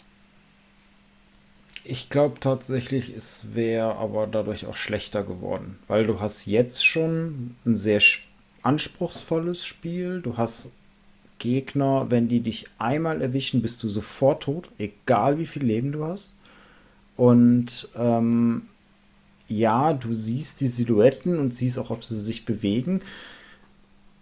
Es hilft aber auch, weil du dich ja auch in dieser neuen Sicht, die dunkler ist, die die Umgebung schlechter darstellt, trotzdem so orientieren können musst, dass du dich bewegen kannst. Und ähm, ich verstehe, dass es noch mal authentischer wäre, wenn man dann einen realistischen Ansatz gewählt hätte. Aber ich glaube, das ist dann einfach, wenn du bei so einem Spiel allgemein zu sehr in Richtung Realismus gehst, dann hört irgendwann der Spielspaß auf. Also was glaube ich auch nicht getrackt wird, ist, äh, wenn du die Taschenlampe benutzt, ähm, das registrieren die Gegner wohl nicht. Also wäre wär mir zumindest nicht bekannt. Also die reagieren, soweit ich weiß, nicht irgendwie auf, auf Licht. Äh, insofern, okay, ist ein Vorteil für dich als Spieler, aber irgendwann merkst du es eben halt auch so. Es ist egal, ob du da mit Festbeleuchtung rumrennst oder nicht. Das, das weiß ich tatsächlich nicht. Das habe ich nie ausprobiert. Also ich weiß, dass das bei den Klickern, zu denen wir gleich bestimmt auch noch kommen, ähm, dass das egal ist, aber die sind ja auch blind. Mhm. Ähm, wie das bei den anderen Gegnern ist, weiß ich tatsächlich nicht. Da habe ich gar nicht drauf geachtet. Also insgesamt sind die Gegner teilweise sehr dumm, weil einfach der Ablauf immer der gleiche ist. Ich habe ja eben schon gesagt, es gibt so ein Chaos-Level. Ne? Also wenn du entdeckt mhm. wurdest, dann so, ey, na, da ist er so und dann die einen stürmen dann auf dich zu, aber du hast auch gewisse Level, ähm, wo dann quasi der nächststehende Gegner quasi da an die Stelle rennt, wo du jetzt gerade den Kill gemacht hast, um zu gucken, was ist da. Und dann schleicht er sich auch so an und sieht dann eben halt den Toten. Dann gibt es vielleicht auch sogar noch ein, eine Reaktion von der Person, so, und dieses Spiel kannst du aber beliebig weit tragen. Also du schleichst dich quasi dann um die Ecke, wartest, bis der da ist, dich nicht sieht, dann killst du den von hinten im Schleichmodus, ne? Dann kommt wieder der nächste angerannt, sieht dann wieder, oh, hier liegt ja gerade, liegt ein Toter, ne? So, schleicht sich eben halt langsam an, du kommst wieder um die Ecke, killst den wieder und so kannst du das machen, bis alle weg sind. Ne? Also so doof ist das Spiel an einigen Stellen dann eben halt leider auch. Hat aber trotzdem Spaß gemacht. Na, aber ähm, und auf der anderen Seite ist es eben halt so, dass es doch Stellen gibt, wo du auf einmal merkst, äh, hey, die, die, die kommen auf einmal, die laufen um dich gezielt rum und kommen von mhm. einer anderen Stelle auf dich zu und versuchen dich von hinten zu attackieren und dich einzukesseln. Also ganz so doof ist es dann auch wieder nicht. Aber du merkst, da sind vielleicht nur so ein paar Bugs drin oder so ein paar unausgefeilte Szenarios vielleicht. Also vielleicht ist das doch immer levelabhängig. Kann ich jetzt nicht beurteilen. Ähm, aber wo, wo dann eben halt so beide Extreme auftauchen. Ne? Also auf der einen Seite könnte die, dich das Spiel so richtig in den Wahnsinn treiben, weil es intelligent ist. Auf der anderen Seite äh, denkst du so, hey, mein Gott, also das, das geht ja jetzt mal gar nicht. Ne? Hier liegt ein Haufen Leichen rum und du registrierst es nicht. Ne? Aber sie registrieren es ja. Ja, ja, schon, halt aber, aber es gibt dann eben halt nur diese eine Reaktion nach dem Motto, oh, ne? Und dann hast du aber in dem Moment die Chance, wieder einen Kill zu machen. Äh, ja, aber das, das, das ist ja noch nicht mal ähm, unrealistisch, sondern die wissen ja eigentlich nicht, wo du bist. Und sobald sie das wissen, agieren sie ja auch anders. Wobei ich auch sagen muss, ähm, ich glaube, das hat auch was mit der technischen Limitierung zu tun. Mhm. Da war einfach zu dem Zeitpunkt ähm, die KI noch nicht so weit, dass man da noch sehr viel komplexere Routinen mit reinbasteln kann. Ähm, da, da ist noch Raum zur Steigerung, ja, definitiv. Ähm, ich fand's größtenteils nicht, nicht atmosphärebrechend, weil sie halt einfach nicht wissen. Ne? Ja, du siehst die Leiche und du weißt aber nicht, wo kommt die Gefahr her. Und teilweise ähm, bei, bei Gegnern, bei nichtmenschlichen Gegnern, also sprich bei den Zombies, vor allem bei den Klickern, die sind schon sehr fies und die sind vor allen Dingen auch sehr gut darin, dich aufzuspüren. Das, das fand ich auch so gut. Ähm, ist, also nur weil du in die Hocke gehst, heißt das noch nicht, dass du schleichst. Mhm. Du, du bist dann leiser und für die menschlichen Gegner reicht das auch. Aber bei den Klickern, weil sie halt blind sind, also Klicker sind quasi so weit mutierte Menschen durch diese Pilzinfektion, dass sie blind sind, aber sie haben ein extrem gutes Gehör und die haben auch so ein, so ein namengebendes Klickgeräusch, das sie von sich geben. Und das ist wirklich, das ist so ein Geräusch, habe ich vorher noch nie gehört und auch danach nicht mehr. Das ist wirklich, wenn du das hörst, dann, dann denkst, dann schaudert es dir schon und bist du direkt auf, auf Achtung, weil das halt genauso Gegner sind. Wenn die dich einmal erwischen, bist du sofort tot. Mhm. Dann kommt eine Animation und das Spiel ist vorbei. Ähm, und bei denen wird dann auch eingeführt, wenn du die das erste Mal triffst, dass du nicht nur in die Hocke gehen musst, um zu schleichen, sondern du musst auch langsam schleichen. Das heißt, du musst den, den, den Stick langsam nach vorne drücken, damit du dich langsam bewegst, um wenig Geräusche zu machen. Oder du kannst halt auch aktiv Sachen nutzen, wie Flaschen oder Steine, und die irgendwo hinwerfen, damit du sie dann weglockst, genau zu der, zu der Quelle des Geräusches. Da ist, das, die sind wirklich clever und die sind auch wirklich hartnäckig, wenn die einmal deine Fährte in Anführungszeichen aufgenommen haben, weil sie dich so ein bisschen hören, dann gehen die auch in ihrer abgehackten Animation, weil sie halt auch so einen ja fast schon besessenen äh, Bewegungsabläufe haben, also immer so ein bisschen ruckartig zuckend. Ähm, die gehen, selbst wenn sie dich noch nicht richtig entdeckt haben, aber das Geräusch gehört haben, gehen die zielstrebig auf dich zu. Und das ist dann so diese Mischung, die ich, die, die so viel Spannung auch bei mir immer erzeugt hat an diesen Stellen. Weil du denkst dann, oh Gott, ich muss hier schnell weg, aber du darfst mhm. dich nicht schnell bewegen, weil dann hören sie dich erst recht. Ja, ja.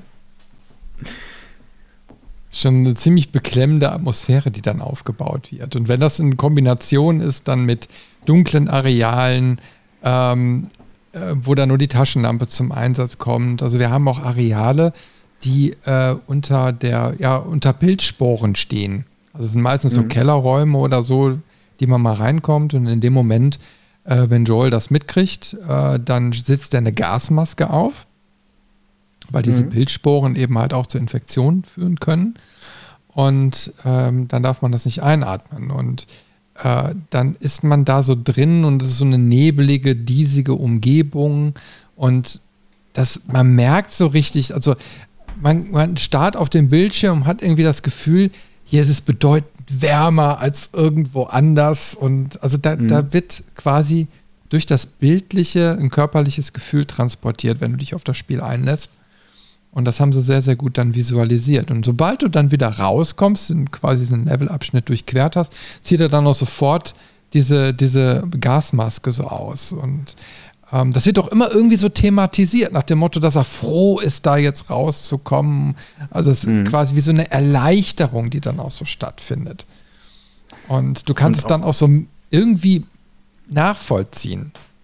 Ja, das wird dir auch im Tutorial äh, mit beigebracht, weil du dann mit Tess auf dem Weg äh, zu Robert, zu dem, dem Waffenhändler bist ähm, und dann auch durch so ein Pilzsporenareal musst. Und dann entdeckst du da jemanden, der eingeklemmt ist und dessen Maske beschädigt ist. Und er fleht dich an, dass du ihn erschießt, damit er nicht mutiert. Hast du ihn erschossen oder bist du weitergegangen? Ich weiß es nicht mehr. Okay. Ich weil, weiß es nicht mehr, ich, ehrlich nicht. Ich habe ihn tatsächlich auch erschossen, um ihn vom Leid zu erlösen. Ähm, aber da bringt dir das Spiel halt bei, hey, wenn du nur einen kleinen Kratzer in deiner Maske hast, dann ist schon vorbei. Also wie gefährlich diese Sporen sind. Und jetzt haben wir schon ganz viel gesprochen, ganz viel erzählt und auch ähm, über wir, wir müssen aus der Stadt raus, wir müssen durch die verschiedenen Gebiete. Wir haben aber eine ganz wichtige Sache vergessen. Ähm, und da möchte ich nochmal den Weg hin bereiten, weil wir sind ja am Anfang mit Tess unterwegs zu Robert. Äh, da werden wir dann quasi auch seine, seine Bande treffen. Da gibt es die ersten Schießereien, wir schleichen, wir, wir bringen die Leute um. Und das ist auch so so eine Kleinigkeit, die viele andere Spiele nicht machen. Wenn du in diesem Spiel dich von hinten an jemanden ranschleichst und ihn dann packst und erwürgst, dann ist das, als wenn du einen echten Menschen erwürgst von den Animationen. Also er, ne, er, schreit, in Anführungszeichen, versucht so um sich zu, zu schreien, schlägt um, versucht die ins Gesicht zu schlagen, sich irgendwie zu befreien. Das ist dann wirklich so ein paar Sekunden, wie er noch versucht zu kämpfen, bis er dann so langsam in sich zusammensackt. Und das ist beklemmend, mhm. wie, wie authentisch das an der Stelle ist. Ähm, und das hast du halt auch, wenn du später dann für die Stealth-Kills kannst du dir auch Messer craften. Das sind dann so Einmal-Gegenstände quasi, die brechen dann danach ab. Ähm, auch das sehr blutig, sehr authentisch. Äh, halt immer diese, diese brutale, erbarmungslose Welt. Und wenn du dann da weitergehst, dann triffst du auch irgendwann auf Robert. Und das war für mich auch ein Schlüsselmoment, der mir gezeigt hat, dieses Spiel ist anders. Weil es gibt keine guten Menschen. Es gibt keine Helden in diesem Spiel.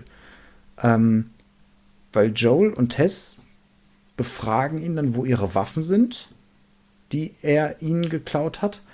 Und das dauert keine zehn Sekunden, dann fangen sie an, ihn zu foltern. Mhm. Und dann äh, wird er erstmal getreten, dann wird er geschlagen, dann antwortet er immer noch, dann bricht Joel ihm den Arm. So, dann kriegen sie die Informationen und dann erschießen sie ihn einfach. Und das ist eigentlich ein Vorgehen und so ein Move, den erwartet man von den Bösewichten. Aber das sind halt die Charaktere, die wir gespielt haben oder die, die uns begleitet haben. Und das war so, so ein Aha-Moment für mich. So dieses, so, aha, dieses Spiel macht keine Gefangenen. Ja, aber das meine ich. keine guten. Da mein ich, das meine ich eben halt vorhin auch mit diesem amerikanischen Stereotyp. Ähm, das, das, das, das, findest du eben halt überall, wo man sagen müsste, okay, was würde in Europa passieren, wenn die Gesellschaft zusammenbricht? Und dann würdest du ganz andere Rahmenbedingungen setzen, als wie sie jetzt in diesem amerikanischen Kontext immer wieder gesetzt werden. Ich kann es nicht beurteilen, ob es wirklich realistisch ist, weil ich einfach keine Amerikaner so in der Breite kenne. Ne? Also wie die wirklich so alle ticken, aber äh, sämtliche Geschichtserzählungen bauen ja irgendwie immer so auf diesem Typus auf. Mhm. Und aber das, das verfolgt dich die ganze Zeit. Das sind diese, diese, also sag mal, Joel entwickelt sich eben mal zu diesem Anti-Helden. Mhm. Aber, aber wie du schon richtig sagst, es ist immer so eine negative Kontonation da. Also wo, wo immer Brutalität äh, drin steht und ich hoffe, wir kommen gleich noch auf die Dialogtiefe. Ähm, das ist eben halt auch noch ein ganz wichtiger Faktor. Ne? Und mhm. äh, das ist so, so, ja, das wird, da wird eben halt ne, ein gewisser Level aufgebaut, der das ganze Spiel über äh, beständig bleibt. Mhm. Ja.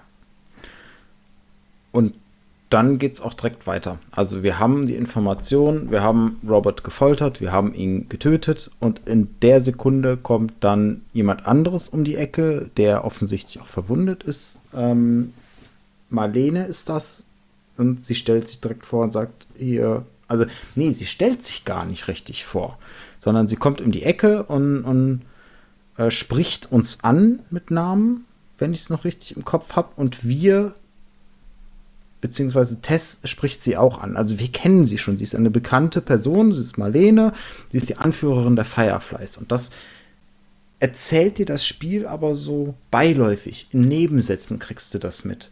Das ist nicht so, hallo, ich bin Marlene und ich bin die Anführerin der Fireflies. Ich brauche eure Hilfe, sondern es ist organisch, es, es entwickelt sich irgendwie. Und das erste, was sie halt fragt, so hier, ich bin auf der Suche nach Robert und dann sagen sie so, ja, der ist hier, ist, du bist aber zu spät. Und dann zeigen sie halt auf die Leiche, wo halt die Kugel im Kopf steckt noch. Ähm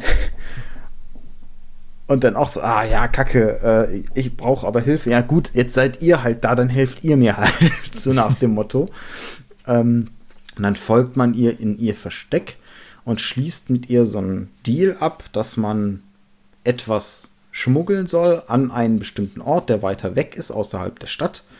Ähm, und dafür kriegt man als Belohnung dann die Bezahlung für die Waffen, weil die Waffen haben die Fireflies gebraucht für ihre Revolution oder für, für ihre, ihren Aufstand, den sie da machen.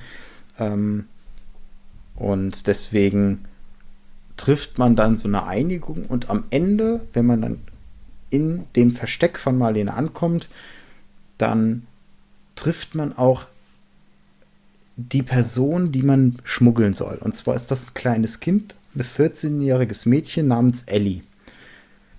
Und das ist so die erste Begegnung mit dem zweiten Hauptcharakter dieser Geschichte.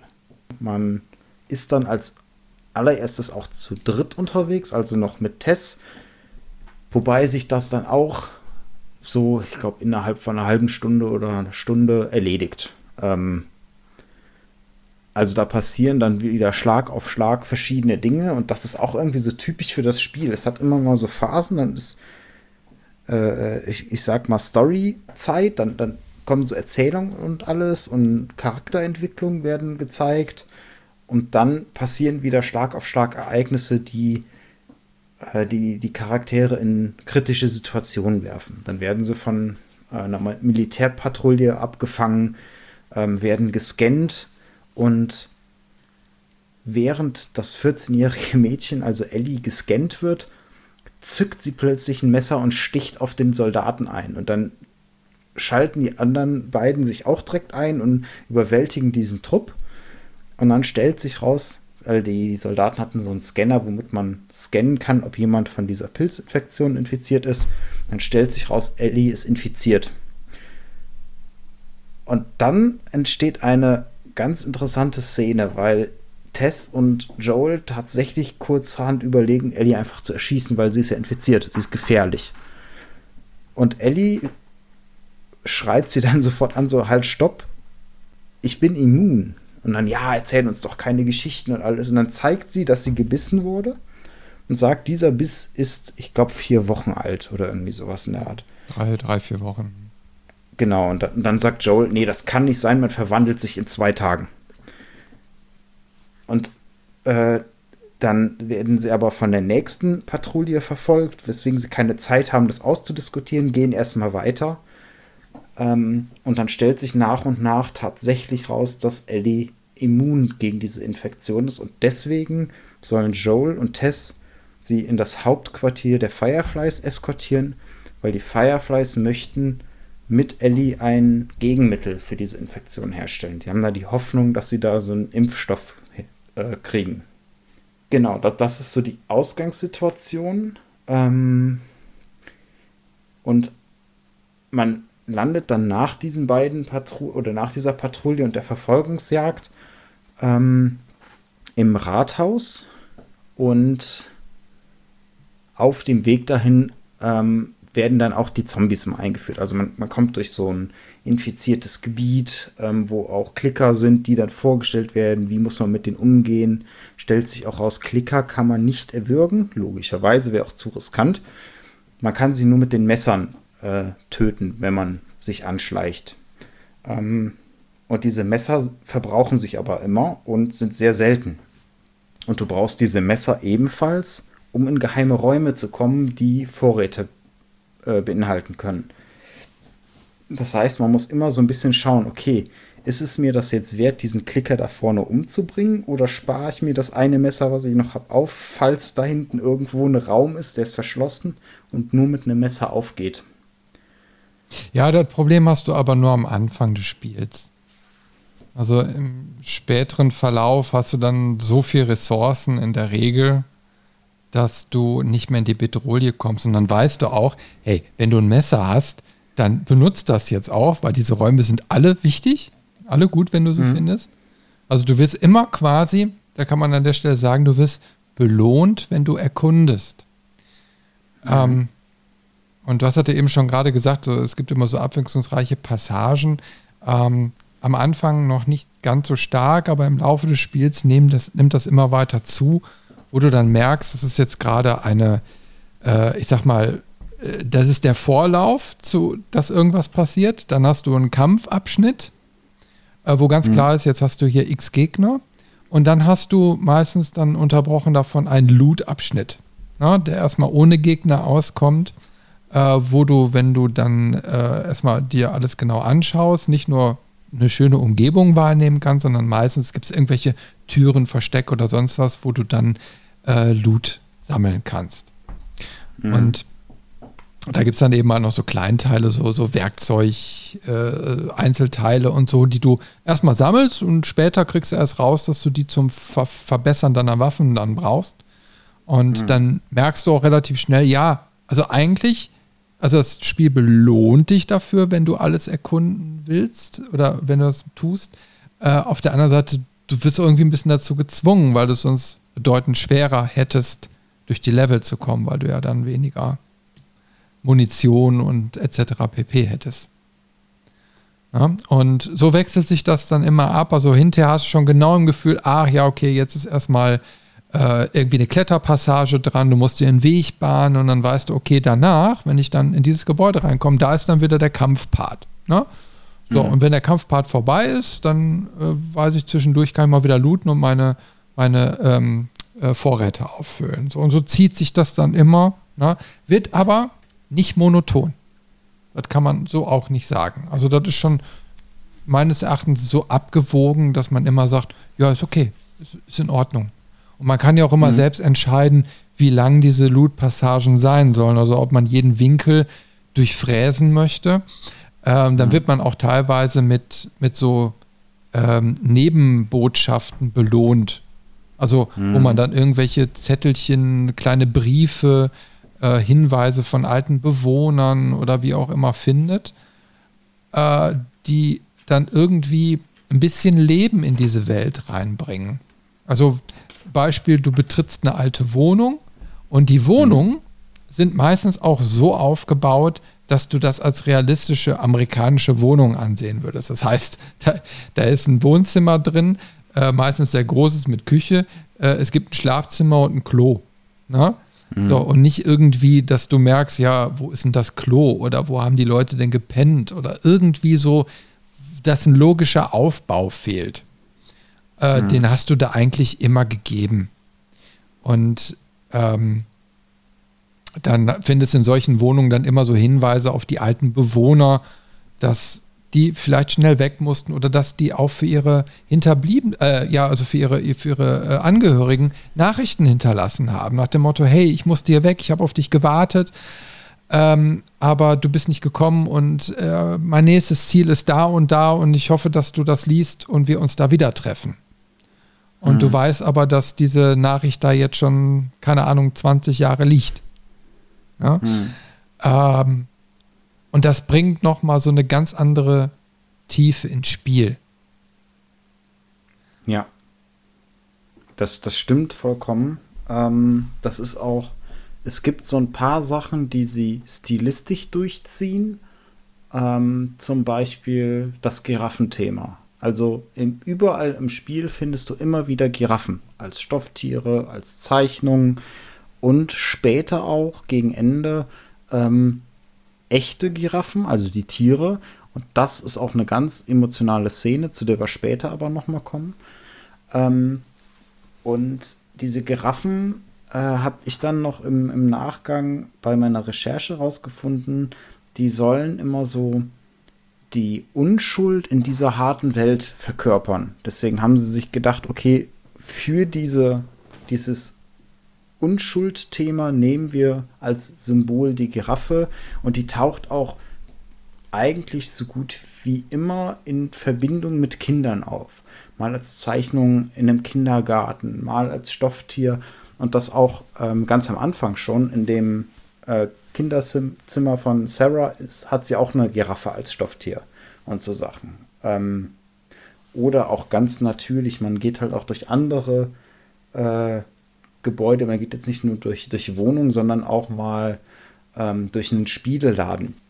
Und da haben sie überall ihre äh, anderen Spiele promoted. Also da, es gibt jetzt auch ein Uncharted äh, Brettspiel oder sowas, was man finden kann. Also hier und da immer mal so Easter Eggs eingebaut, die aber nicht aus der Welt herausstechen, sondern da wirklich ganz organisch immer eingebaut sind. Und das ist echt toll gemacht.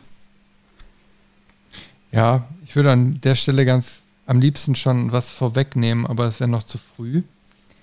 ähm, ich überlege nur gerade, ob wir jetzt gerade schon in Richtung Dialoge gehen sollen oder ob du da erst noch was anderes bringen möchtest.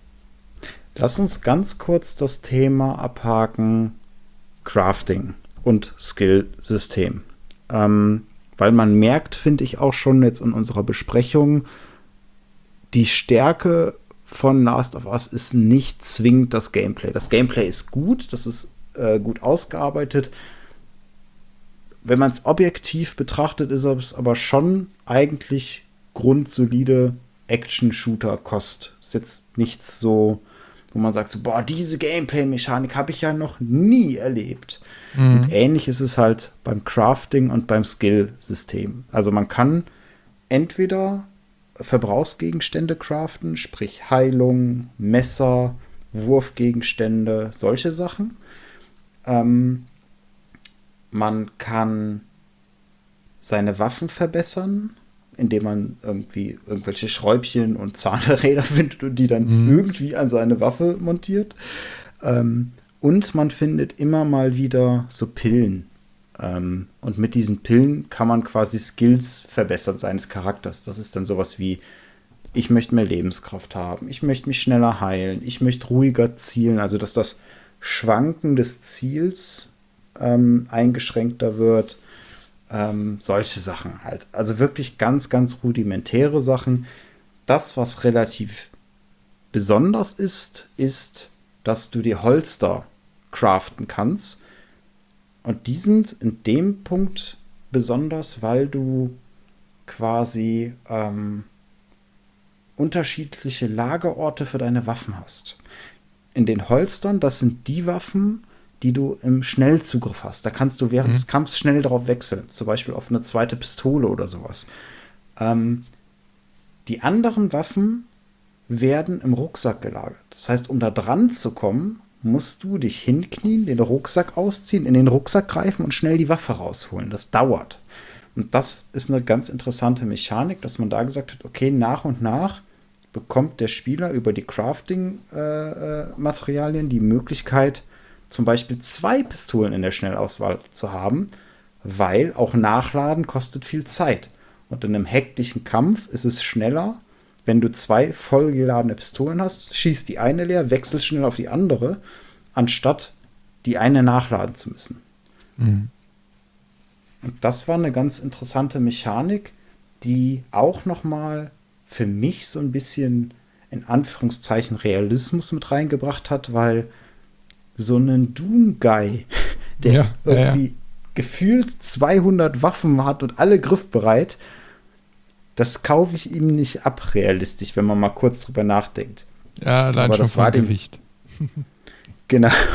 Ja, okay, ich sag mal, das hast du in dem Spiel wichtig. Das hast du optisch natürlich jetzt auch in Last of Us. Also der, der Rucksack ist jetzt nicht so riesig, dass du, mhm. äh, ich sag mal, die sechs, sieben Waffen, die du dann hinterher hast, also mit Flammenwerfer und, und, und, und, und, äh, alle da drin unterbringen könntest. Du siehst quasi die Waffen im Primärzugriff, die sind dann immer am Rucksack festgeschnallt. Die siehst du dann mhm. auch. Alle anderen sind quasi im Rucksack, wie du schon sagst. Mhm. Nur der ist dann so klein, wo du weißt, das passt da gar nicht rein. Aber okay, das ist jetzt, das ist jetzt so nebensächlich, ist verkraftbar. Ich wusste am Anfang tatsächlich nicht, was mit den Holstern gemeint ist, weil das wird nicht erklärt. Du siehst nur, du kommst mhm. irgendwann an eine, an eine Werkbank und an der Werkbank kannst du solche Sachen craften. Die Werkbänke sind sehr spärlich im Spiel.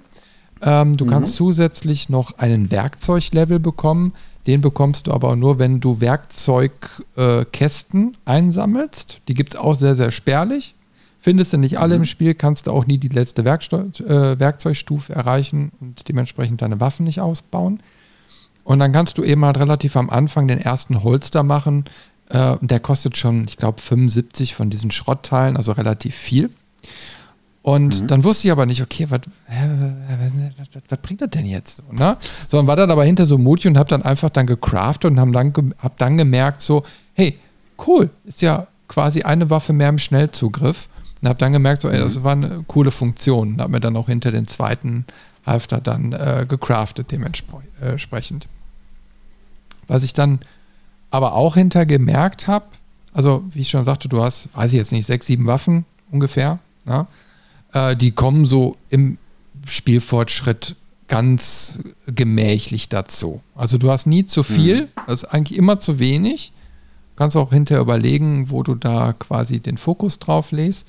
Und dann irgendwann bekommst du aber auch einen Bogen. Und mhm. eigentlich finde ich Bögen total cool.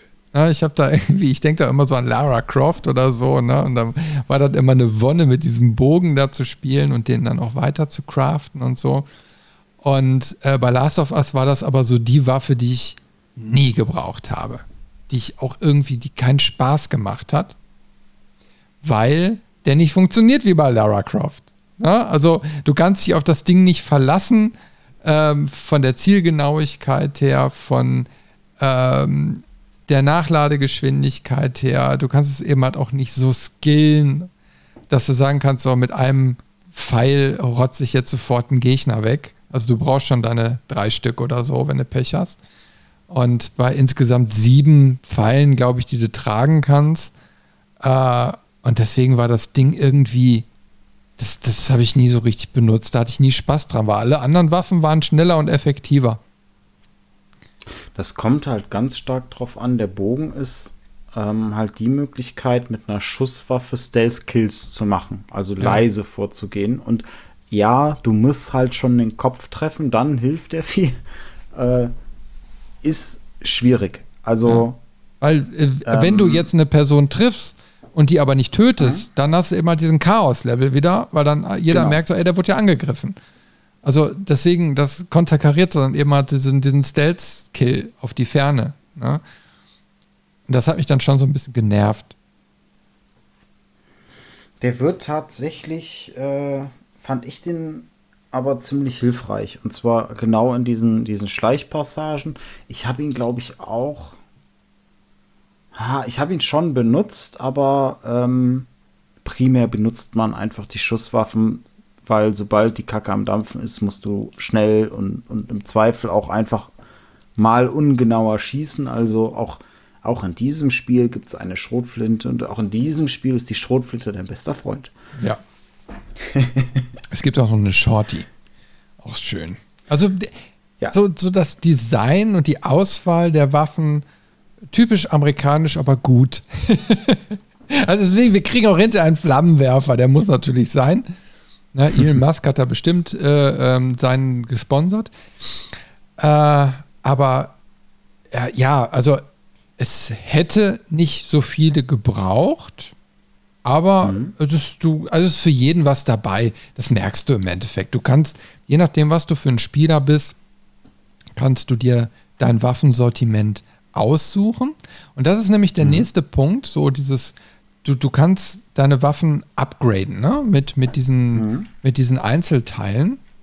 Und äh, du hast aber eben halt ganz wenig von den Einzelteilen, auch über das ganze Spiel gesehen. Du kannst mhm. eben halt nicht alle Upgrade-Stufen erreichen. Und mhm. äh, also wenn ich das Spiel jetzt ein zweites Mal spielen würde, dann wüsste ich, pass mal auf, äh, die und die Waffe sind die, die du immer benutzt, also crafte nur die. Äh, mhm. Spar dir quasi das Crafting-Material äh, für später auf. Wenn du dann diese neuen mhm. Werkzeugstufen dann erreichst, kannst du ja dann hinterher deine Pistolen und so weiter immer noch, noch weiter verbessern und dann steckst du die Kohle lieber da rein, als Waffen abzugraden, die du eigentlich nur super selten nutzt. Mhm.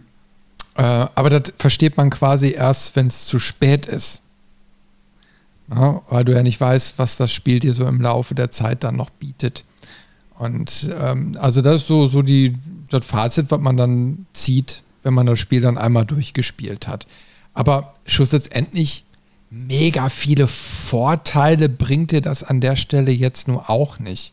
Also ich habe mich ehrlich gesagt hinterher über die Upgrades nicht mehr gefreut. Also normalerweise so, das kenne ich noch von Lara Croft oder so, oh, das war cool, ne? Dann so, hey, jetzt habe ich wieder so ein paar Points und dann, dann äh, so mache ich einen anderen Bogen und dann kommt noch das Bauteil dran und das oder irgendwie die Waffen und hier kannst du noch mal ein Magazin dran knallen und das hast du auch ganz intensiv so in dem Spiel gemerkt.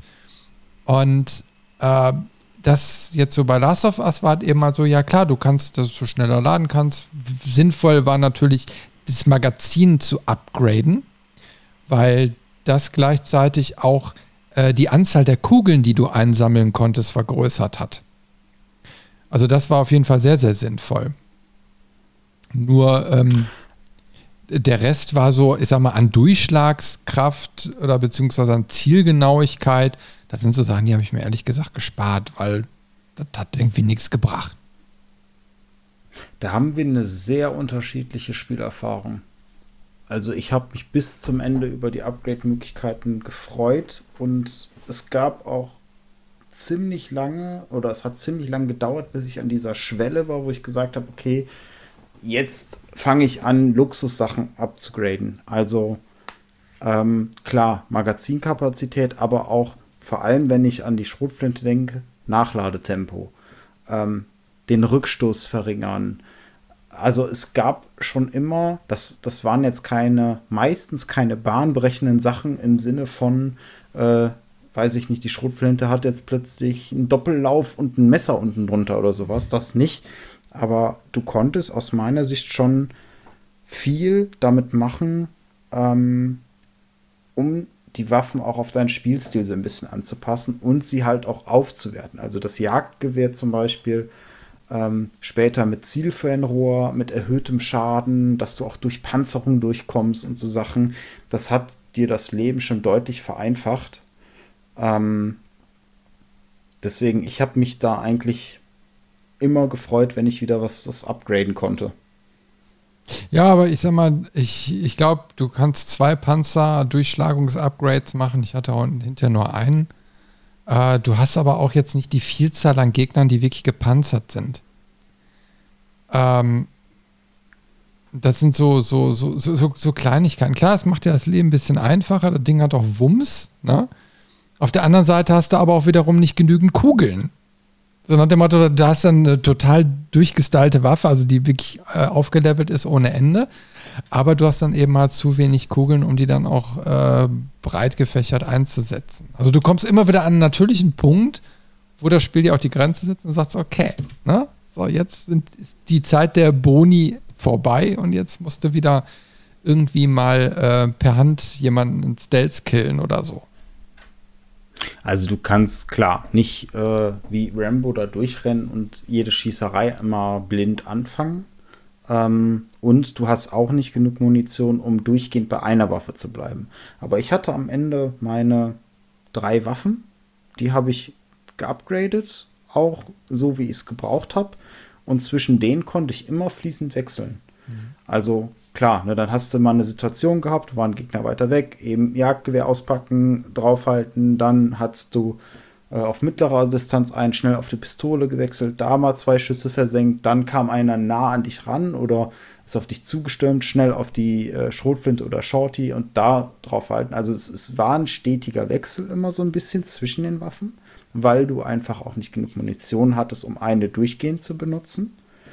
Ähm, aber ich fand das auch erfrischend, weil du ja auch mit so einem ich bleibe mal bei dem Jagdgewehr, mit so einem Jagdgewehr nicht auf jede Distanz gut kämpfen kannst, sondern das ist halt für eine bestimmte Situation ausgelegt und für Distanzen, die dann kürzer sind, ist halt eine Schrotflinte oder eine Pistole besser und so konntest du halt je nach Situation innerhalb des Kampfes sogar schnell entscheiden und wechseln.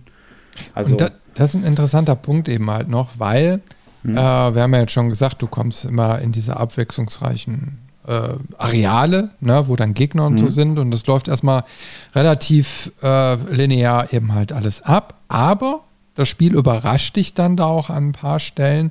Und äh, auf einmal stehen stärkere Gegner vor dir, mit denen du nicht gerechnet mhm. hättest. Also auf einmal haben wir so ein, ja, ich weiß nicht mal, wie der genau heißt, so ein Superklicker, ne? Also so ein muskulöser, großer, wo du direkt weißt, oh, der Typ macht jetzt aber Ärger. Ne? Mhm. Und der wirft dann auf einmal auch so Sporengranaten auf dich. Und äh, ja, also auf jeden Fall eine Situation, wo du auf einmal merkst, hey, äh, gut, dass du jetzt ein breiteres Arsenal hast. Also zum Beispiel mit Streubomben oder so, äh, um so einen Gegner dann relativ schnell dann auch äh, zu bekämpfen. Und mhm.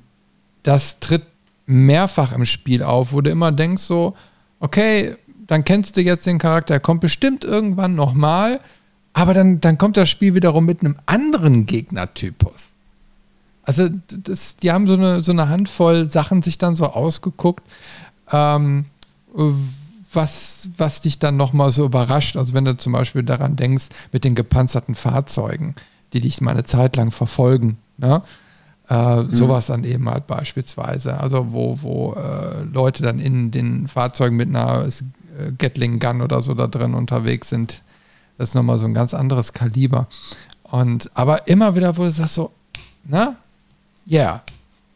Es gibt auch einen Spielabschnitt, da bekommst du für den Moment eine ganz neue Waffe ohne, ohne äh, Munitionslimit, äh, so ein Standfußgewehr, so ein, ja, so ein, so ein, was ist das, so ein, weiß ich gar nicht, also ein Hochpräzisionsgewehr oder so ein Scharfschützending, ne? und äh, kannst dann in einem Levelabschnitt wirklich mal draufrotzen, wie, die, wie dir der Sinn steht. Also selbst das mhm. bietet dir Last of Us. Das haben sie ganz clever gemacht. Es ist halt immer so dieser Überlebenskampf, immer eine neue Situation, immer muss man sich umstellen, immer muss man umdenken, immer auf die jeweilige Gefahr, die dir gerade entgegengeworfen wird. Genau. So, ich glaube, wir sind jetzt langsam an dem Punkt, wo ich sagen würde, ähm, wir können uns jetzt auch mal auf die zwischenmenschlichen Beziehungen und die Dialoge konzentrieren. Yay, yay, Da warte ich ja schon die ganze Zeit drauf. Genau, also ich greife noch mal das Rathaus kurz auf, weil ich finde, ab dem Rathaus fängt es auch an, dass die Beziehungen sich untereinander verändern. Ähm, in dem Rathaus ist es ja so, dass wir da ankommen wir sind gerade geflohen, wieder vor äh, der Armee. Ähm, Tess ist gebissen worden, das stellt sich jetzt raus. Und Tess sagt, äh, sagt erstmal, ne, ich bin gebissen worden, meine Zeit ist quasi abgelaufen. Ähm, ich schaff's auch nicht mit euch zusammen noch zu dem, zu der Firefly-Station, wo wir hin sollen. Das heißt, ich habe für mich gibt es keine Hoffnung mehr. Ich verschaffe euch jetzt noch Zeit, aber Joel, du bringst den Auftrag zu Ende, du bringst Ellie jetzt dahin. Und Ellie ist an dem Punkt schon so vertraut mit den beiden, obwohl sie auch, das, das sagt sie auch kurz bevor man dann in das Rathaus geht, sagt sie, hey, ich weiß, ihr macht nur einen Job hier, aber danke, dass ihr mir helft. Und du merkst richtig, wie dieses 14-jährige Mädchen ähm, eine, eine Bindung zu den beiden aufgebaut hat in dieser kurzen Zeit. Und das merkst du auch vorher schon im Verlauf. Und zwar immer, weil das Spiel lässt dich nicht in Ruhe. Äh, aber das im Positiven, weil du hast immer wieder kleinere Dialoge, kleinere Unterhaltungen, die eingestreut werden, während du spielst. Da ist keine Unterbrechung, da ist keine Cutscene, aber dann sprechen sie halt miteinander. Dann auf der Flucht äh, vor diesen, diesen Soldatentrupp ähm, fängt auch Tess an, Ellie zu beruhigen und solche Sachen. Und, und daran merkst du, okay, diese, diese Charaktere entwickeln sich, die nähern sich einander, die werden sich sympathischer, die, die bringen Verständnis füreinander auf. Und ab dem Rathaus, wo Tess sich dann auch opfert, sind halt nur noch Joel und Ellie unterwegs. Und ab dann fängt das auch ganz stark und auch relativ schnell an, dass die beiden sich schnell annähern und da wirklich eine eigentlich eine, eine Vater-Tochter-Beziehung entsteht. Mhm. Und äh, das haben wir jetzt noch gar nicht so richtig genau ausdividiert. Also äh, äh, die, die, die Stärke von Last of Us ist eben halt äh, das, die, sind die Texte, also das, das, was gesprochen wird von den, von den ganzen Leuten. Weil von Beginn an ist es eben halt so, und das haben wir vorhin schon gesagt, du merkst diese Natürlichkeit der Person. Du hast das Gefühl die ganze Zeit, dass da echte Personen miteinander agieren. Und warum ist das so? Ganz einfach, weil der Redefluss natürlich nachempfunden ist. Also dieses ganze Ping-Pong-Spiel hin und her, äh, merkst du, dass das eben halt nicht geskriptet wird, äh, wirkt, sondern so, als ob jetzt wirklich zwei Menschen gerade miteinander dynamisch miteinander sprechen.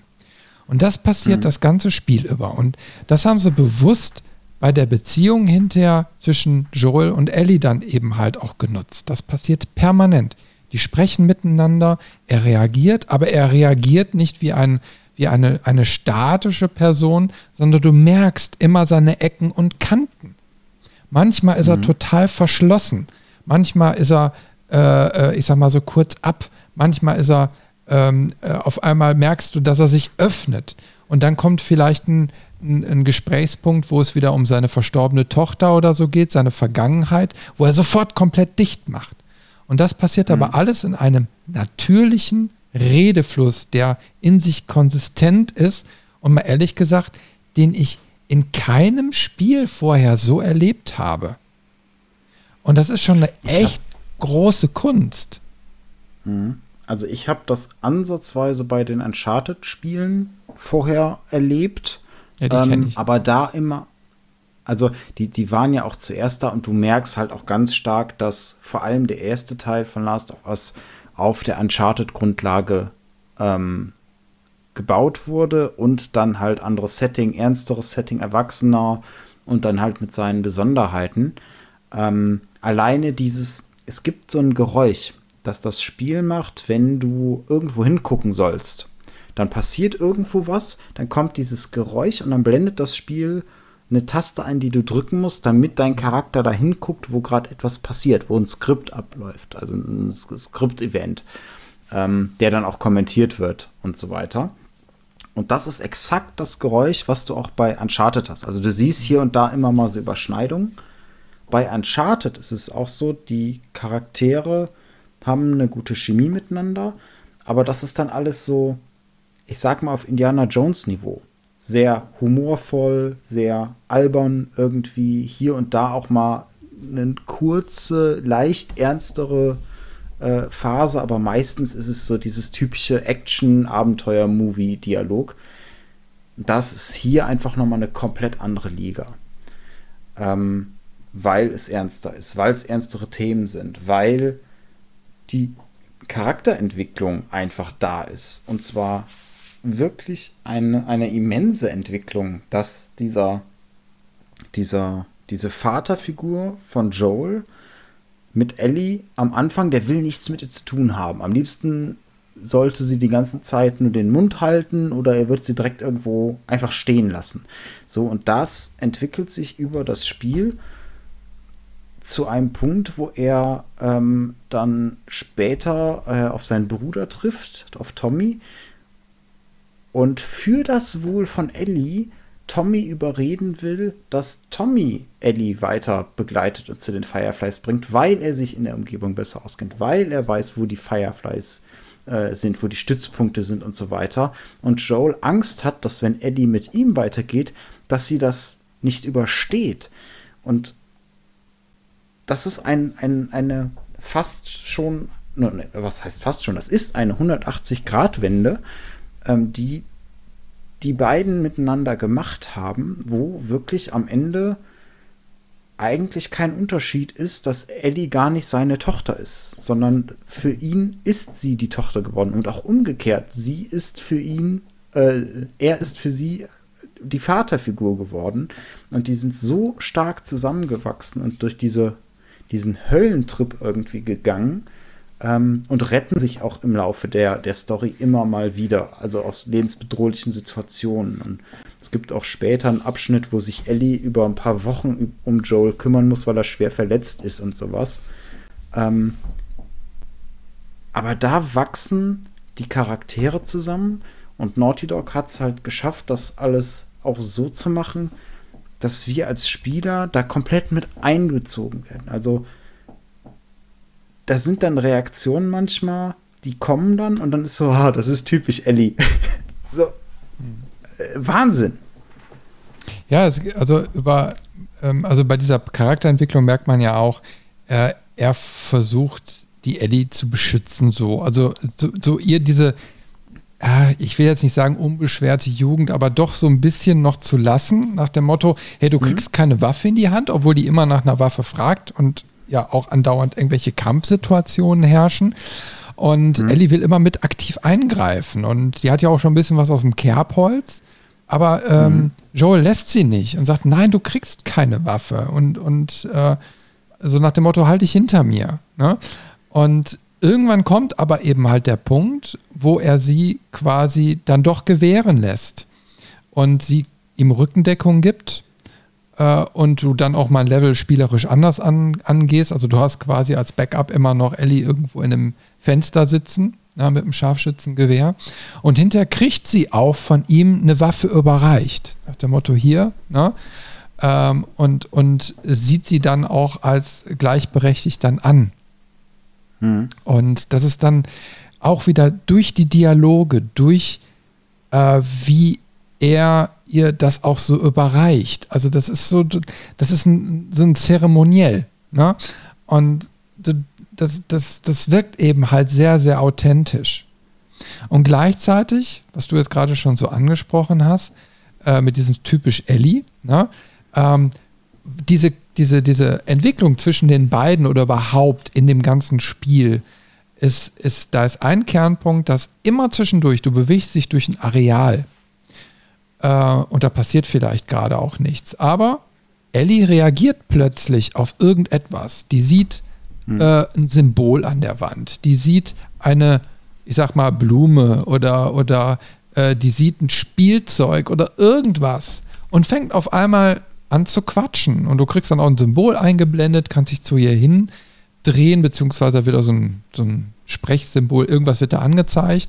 Und dann kannst du mit ihr reden und dann ähm, entsteht da so ein normales zwischenmenschliches Gespräch, äh, was dann aber nochmal, ich sag mal, diese, diese, diese, diese, diese Verbindung zwischen den beiden Charakteren nochmal intensiviert. Zum Beispiel versucht Ellie über einen längeren Zeitabschnitt, ähm, versucht sie das Pfeifen zu erlernen. Und sie läuft mhm. so durch diesen Level durch und kann nicht pfeifen, immer dieses und erklärt dann dass, dass sie gerne pfeifen können möchte und äh, es aber nicht kann und probiert es immer wieder und du hörst immer wieder diese Versuche von ihr, während du durch, dich durch Levelabschnitte bewegst. Und irgendwann kann sie auf einmal pfeifen und sie freut sich darüber.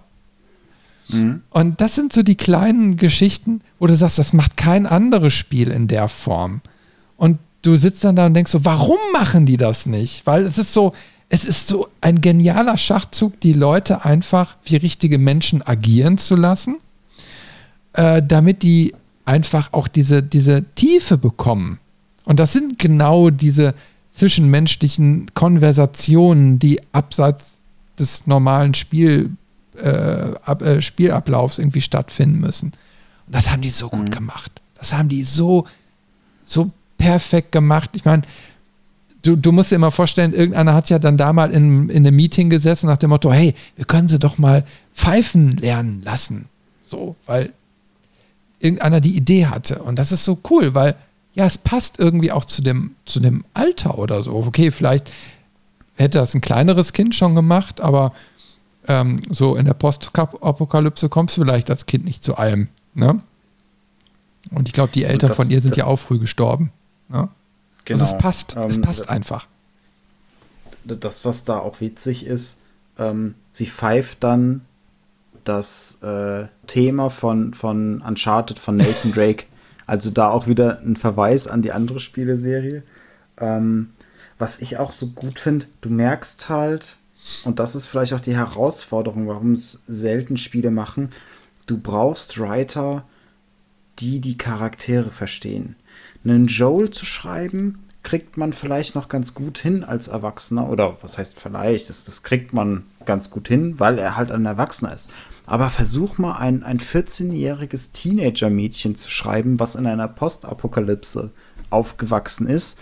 Einerseits dadurch halt diese Abhärtung hat, diese Brutalität und Gewalt kennt, aber andererseits halt auch es ist ein kleines Mädchen, es ist ein Teenager. Und das merkst du an manchen Stellen. Und besonders finde ich dann so Sachen, ähm, dann genau diese Szene, wo sie in diesem, ich nenne es mal Museum sind und Ellie ist irgendwie schlecht drauf und auch sehr ruhig und so. Und dann geht Joel zu ihnen so, hey, was ist los? Du bist irgendwie so in dich gekehrt, alles okay und sie, sie steht irgendwie so ein bisschen neben sich und hört auch nicht so richtig zu und dann, dann schreckt sie so ein bisschen auf, so, oh, ja, nee, alles okay und hm, ähm, und dann, dann braucht man sie quasi, um eine Etage höher zu kommen, hieft sie so einen Abschnitt hoch äh, und sie soll eine Leiter runtergeben, damit man dann hochklettern kann. Und dann sieht sie plötzlich irgendwas, und dann wie so ein, so ein aufgeschrecktes Eichhörnchen schreit, was ist das denn, was ist das denn? Und dann rennt sie los und die Leiter fällt zum Glück runter, damit wir sie aufheben und aufstellen können. Aber wir wissen überhaupt nicht, was los ist, warum, warum sie plötzlich so aufgedreht ist. Und dann rennt sie so durch das Gebäude und, ah, komm mit, schnell, hier, ne, folg mir, hier hinten ist was.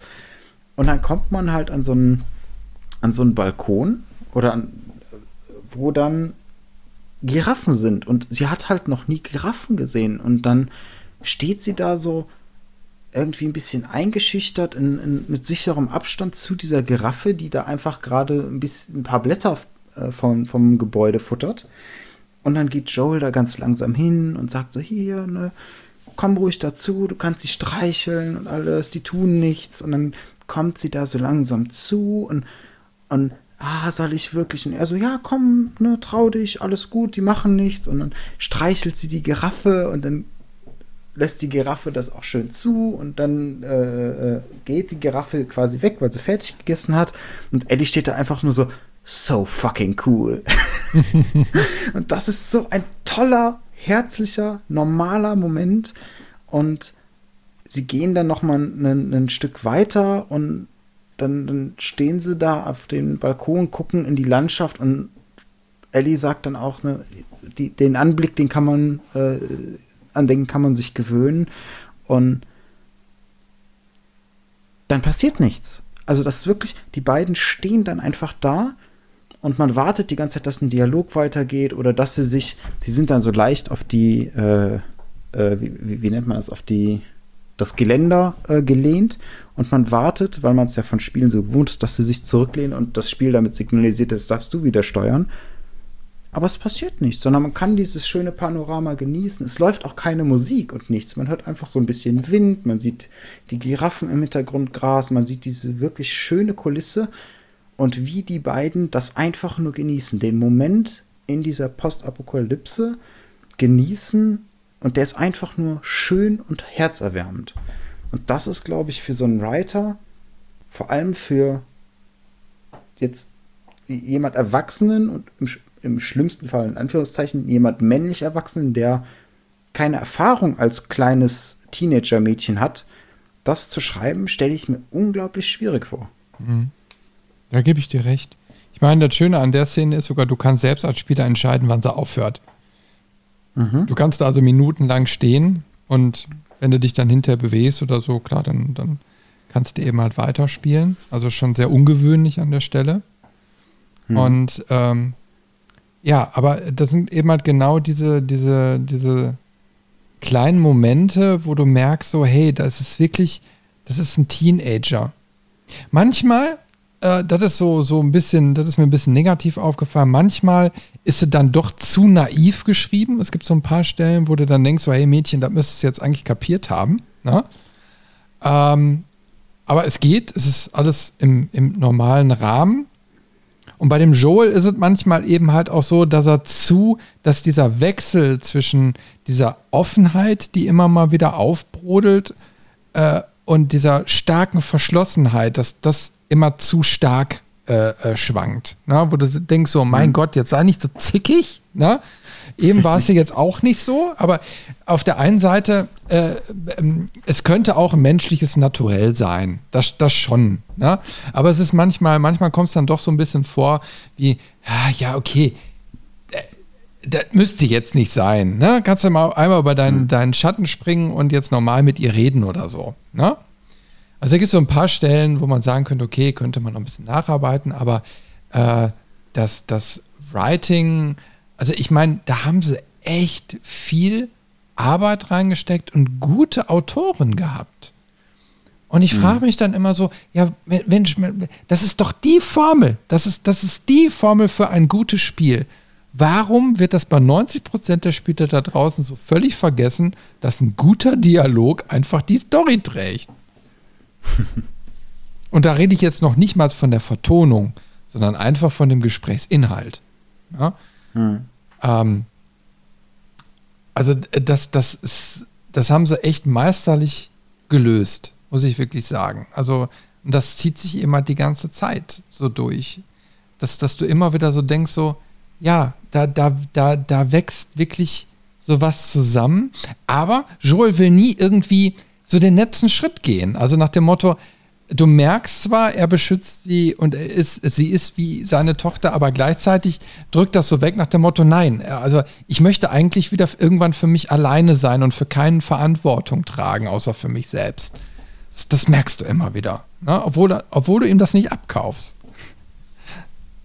Es ändert sich halt ab einem bestimmten Punkt in der Geschichte. Und dann ist dieser Schritt genau überschritten.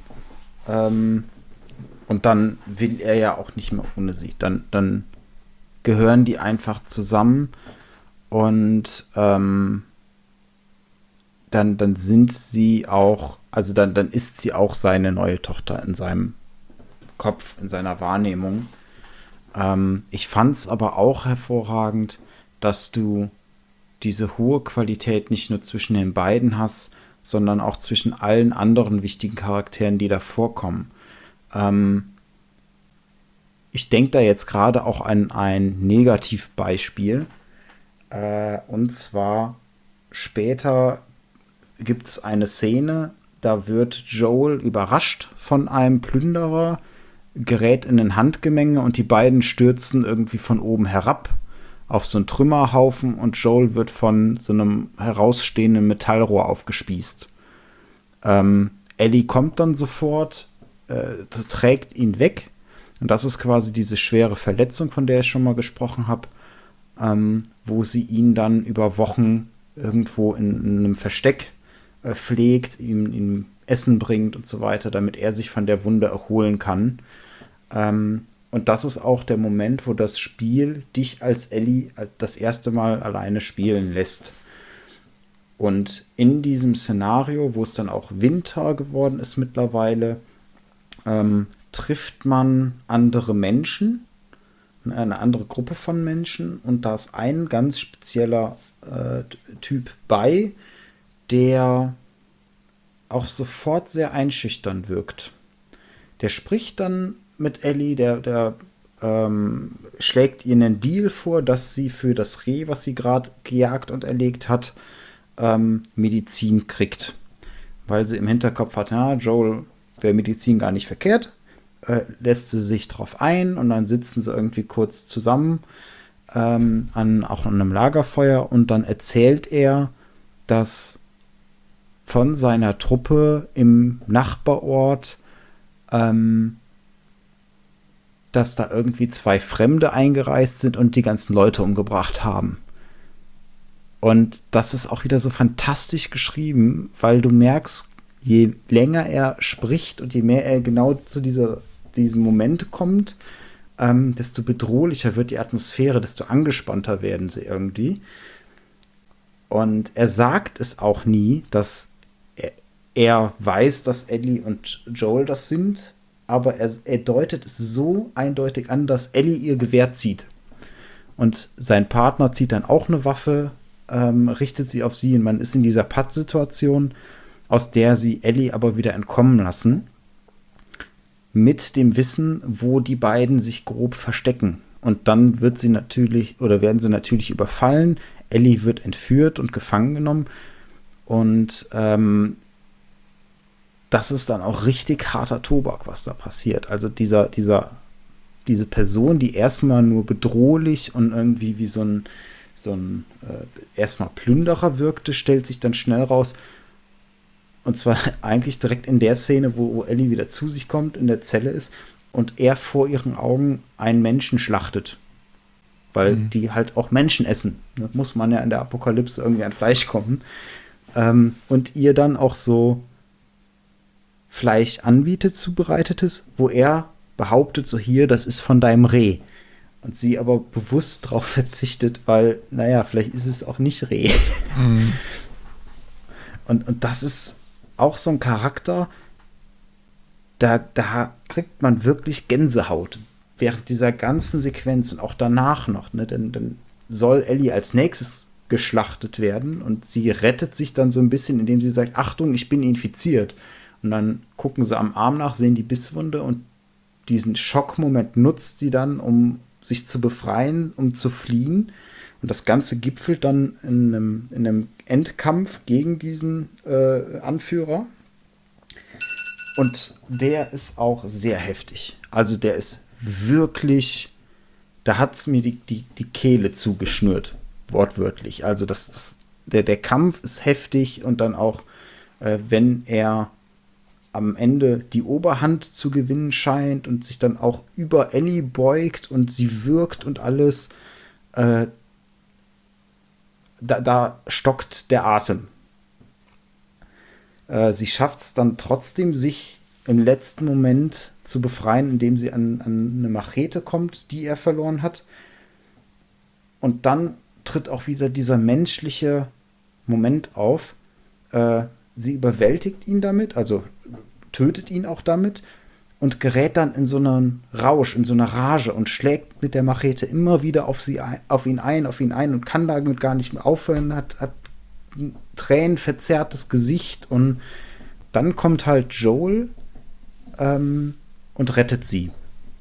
Aber das ist, das ist auch wieder so ein, so ein Moment, so ein Abschnitt, der so emotional geladen ist.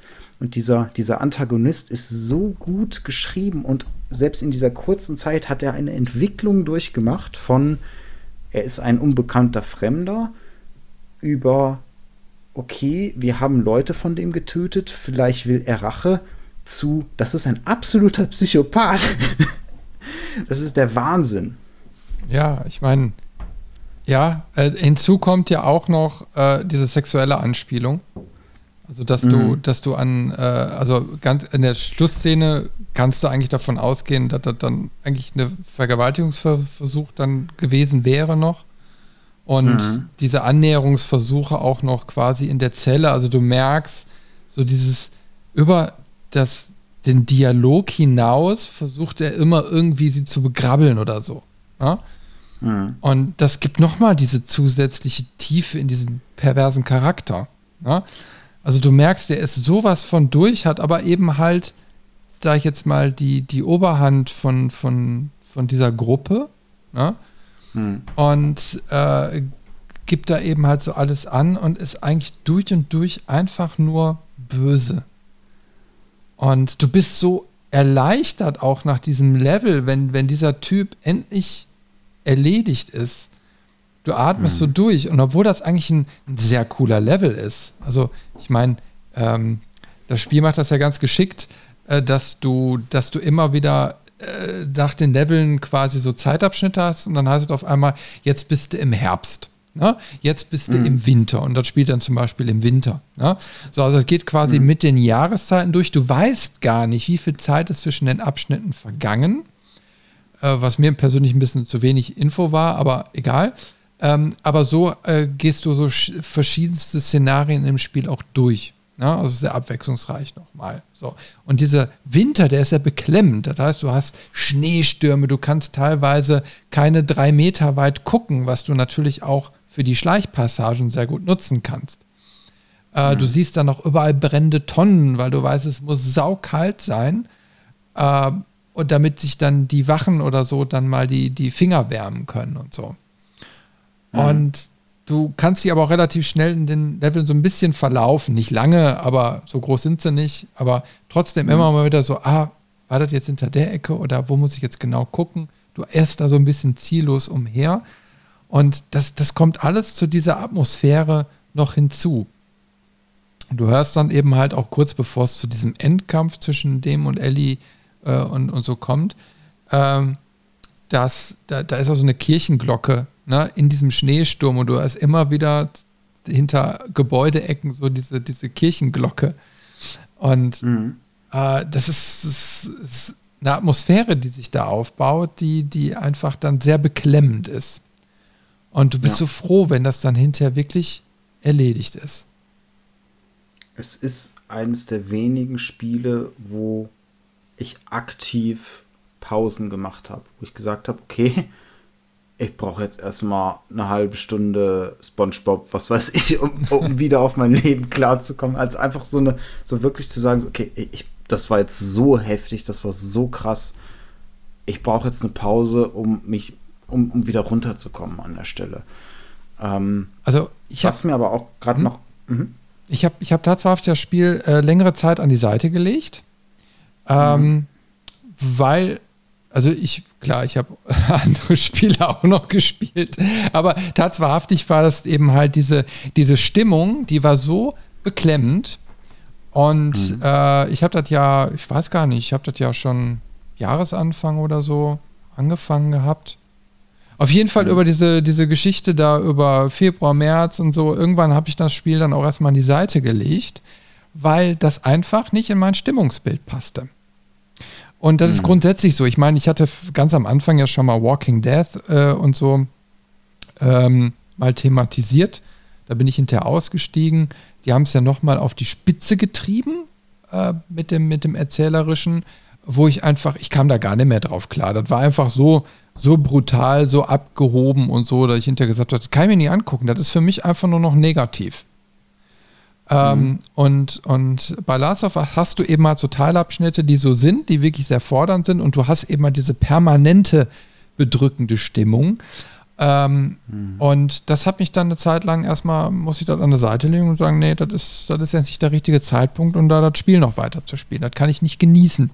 So blöd sich das jetzt anhört, ne? Aber Mhm. Ähm, nee, also mit, mit äußeren Einflüssen, wie wir sie dieses Jahr hatten, äh, musste ich da auch erstmal längere Zeit Pause machen. Also da kann ich dich verstehen. Es ist kein gute Laune-Spiel. Das nee, muss man einfach so nicht. hart sagen. Und ich habe mich sehr davor gesträubt, ähm, es als, auf, äh, also als Vorbereitung auf diesen Podcast nochmal anzuspielen alleine wegen dieser Anfang. Diese Anfangsszene war wirklich, die hat sich so eingebrannt. Beim ersten Mal durchspielen schon, dass ich echt eine, eine, ziemlich große Hürde nehmen musste, um das Spiel überhaupt wieder anzuwerfen. Es ist genial, es ist ein Meisterwerk. Jeder sollte es mal gespielt haben. Es ist definitiv kein gute Laune-Spiel. Nee, es fordert dich. Also es, es, es, nimmt dich einfach so mit, also zumindest wenn du offen dafür bist. Ne? Also äh, mhm. ich würde mich da auch als emotional geprägten Menschen bezeichnen. Also ich, ich versetze mich dann auch in sowas rein. Und mhm. ähm, da, durch diese Authentizität, dieser, die, die dieses Spiel mitbringt, kannst du äh, mit so einem Charakterzug, äh, nimmt dich das eben halt mit. Ne? Weil mhm. du das den Charakteren einfach so abkaufst, du leidest mit äh, und du, du nimmst, du saugst diese Stimmung so in dich auf. Und ja, ja das, das, das stresst dann schon so ein bisschen. So, bevor wir jetzt Richtung Spoiler-Teil ähm, des Endes kommen, noch mal eine kurze Sache, die mir gerade noch eingefallen ist, wo du die Jahreszeiten erwähnt hast. Das finde ich auch, ist eine Besonderheit dieses Spiels.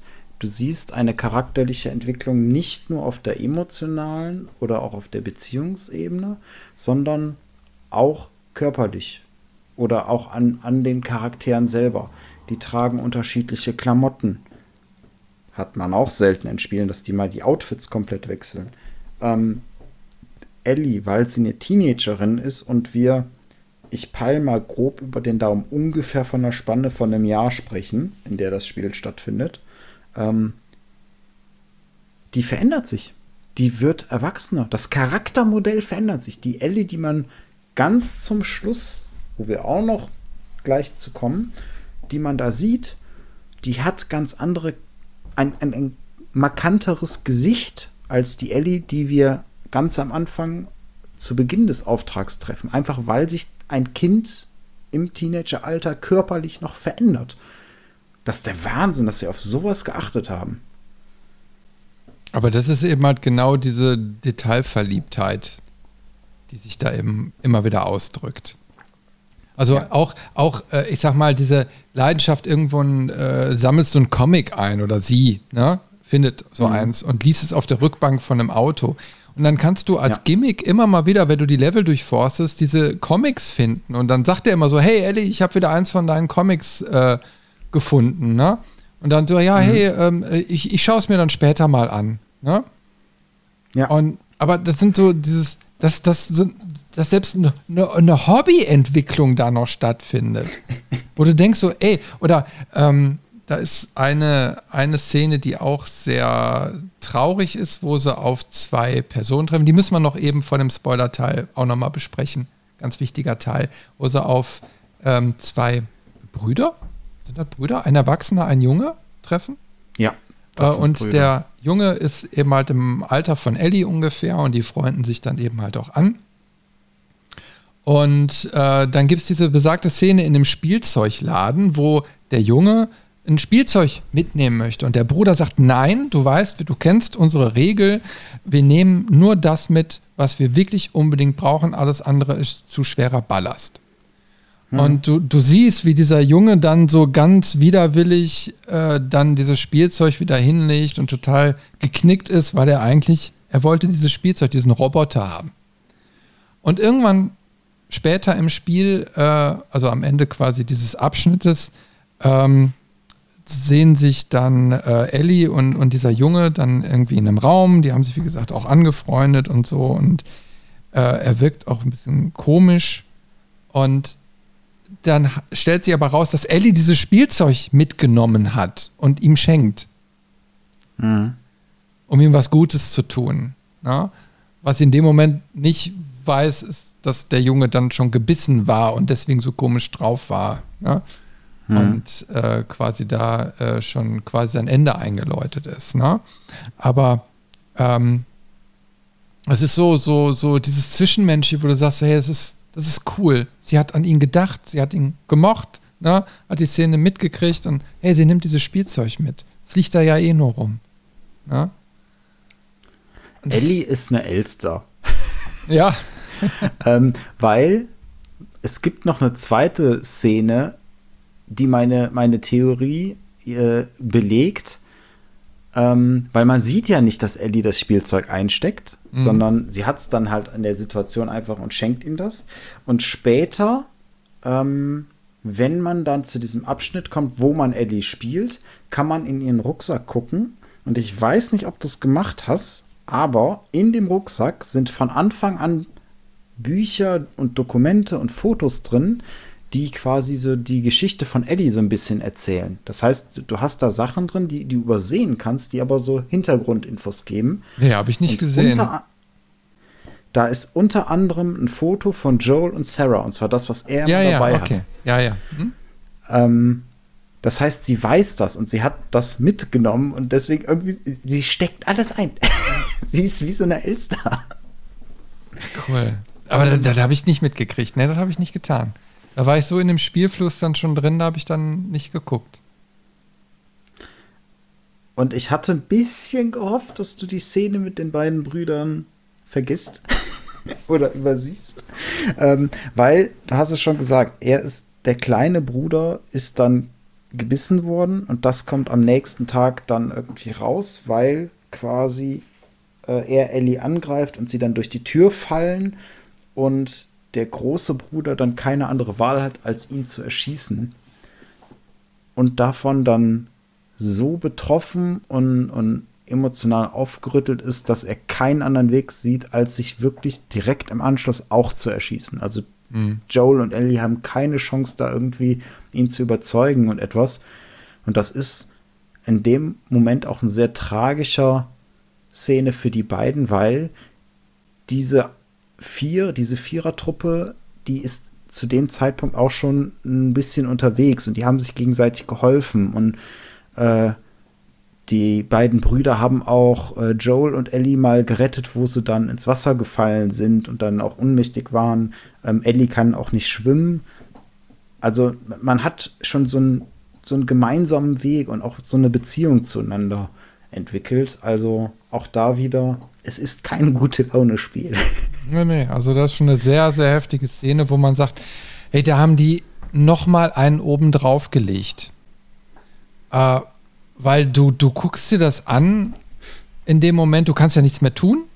Äh, das läuft dann mhm. alles eben halt so ab in der Zwischensequenz. Und du denkst so, nein, was macht er denn jetzt? Na, so, und was passiert denn jetzt? Dann nimmt alles so seinen Lauf und diese beiden Protagonisten sind auf einmal weg. Hm. Und äh, wo du gedacht hattest, okay, das war jetzt erstmal ein Team. Ne, das war einfach ein Team, was sich da weiter durchgeschlagen hat. Und es hätte jetzt auch mal irgendwie ein positives Ende nehmen können, dass die irgendwie da wirklich äh, ihre, ihre äh, Kollegen oder wie auch immer dann noch Anschluss finden, die sie da eigentlich ursprünglich gesucht haben oder egal zu den Fireflies mhm. mitgekommen wären. Äh, aber so sollte es eben halt nicht sein. Ne? Die werden dann eben halt auch Opfer der ganzen Geschichten. Und auch der ganze Weg da vorhin, also dieser ganze Levelabschnitt, der ist schon ziemlich. Da könnten wir jetzt, glaube ich, auch noch mal eine Viertelstunde drüber reden. äh, weil du da eben halt auch so siehst, äh, so Häuser, die du dann besuchst, wo dann in großen Lettern dran geschrieben ist, so bis hierhin und nicht weiter, ich schieße. Ne? Also da, du mhm. hast gesehen, da haben sich dann die ehemaligen Bewohner verschanzt nach dieser ganzen Katastrophe. Und das sind alles so diese, diese kleinen Fragmente, die in sich zusammen einfach so ein großes, schlüssiges Puzzle geben. Und das ist großartig. Leider muss man eben mal diese traurige Szene auch ansprechen. Mhm. Aber das, das Spiel ist halt auch ein Paradebeispiel für Show, Don't Tell. Das machen mhm. die die ganze Zeit und sie nehmen ihr Publikum, ihre Spieler ernst, dass man so viele Sachen nicht ausspricht. Auch ganz am Anfang in der Interaktion mit Tess, wenn äh, Tess sich mit Joel streitet über Ellie und Tess nur andeutet, ich weiß, warum du gerade so drauf bist, guckt ihn an und nickt nur. Und, und wir als Spieler wissen genauso wie Joel, genauso wie Tess, es geht gerade um Sarah. Er sieht die Gefahr, dass Ellie in diese Kerbe schlägt, wo, wo er mit Sarah gebrandmarkt sind. Aber das Spiel, ich bin da so froh, dass sie das tun, wirklich. Das Spiel nimmt uns ernst, dass wir das verstehen und ist da nicht, oh, du denkst bestimmt gerade an Sarah. Stimmt's? Das mhm. ist so toll. Ja, ja, ja, das, deswegen, das ist so schön, ja, so die ganze Zeit dann so unterschwellig. Also du weißt, worum es geht, aber es wird nicht eben also direkt ausgesprochen. Das ist gut. Das ist einfach toll gelöst. Aber kommen wir jetzt mal mit Blick auf die Zeit vielleicht ähm, mal langsam Richtung Spoiler-Teil, weil damit läuten wir ja auch so mhm. langsam ein bisschen mal das Ende ein. Äh, ja. Weil da haben wir jetzt auch noch so ein bisschen was vor der Brust. also der Spoiler. So, äh, liebe also, Zuhörer. Genau. Also ab jetzt, alles was wir jetzt sagen, jetzt geht es ins Eingemachte, jetzt äh, verraten wir so Stück für Stück äh, ja, den letzten Teil vom Spiel. Na, bis einschließlich dem Ende. Und wer es nicht hören will, der muss ja. jetzt abschalten. Wer das nicht gemacht hat, der herzlich willkommen. dann, dann, können ja jetzt, dann können wir ja jetzt richtig weiterreden. Also im Endeffekt beginnen wir jetzt da mit der Erzählung genau nach der ja, also nicht genau, aber ein Stückchen nach der Szene, die wir eben mit den Giraffen angesprochen haben.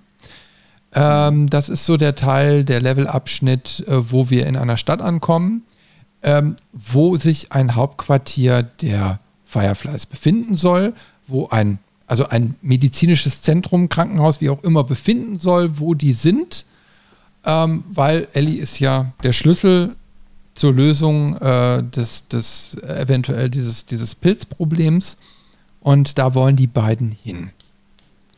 Mhm. Ja, und dann kämpfen wir uns noch ein kleines Stückchen quasi durch die Stadt durch, also durch den Untergrund und so. Wir haben ja gerade schon gesagt, Eddie kann nicht schwimmen, da haben wir so ein paar Passagen, bis wir irgendwann zu diesem Krankenhaus kommen.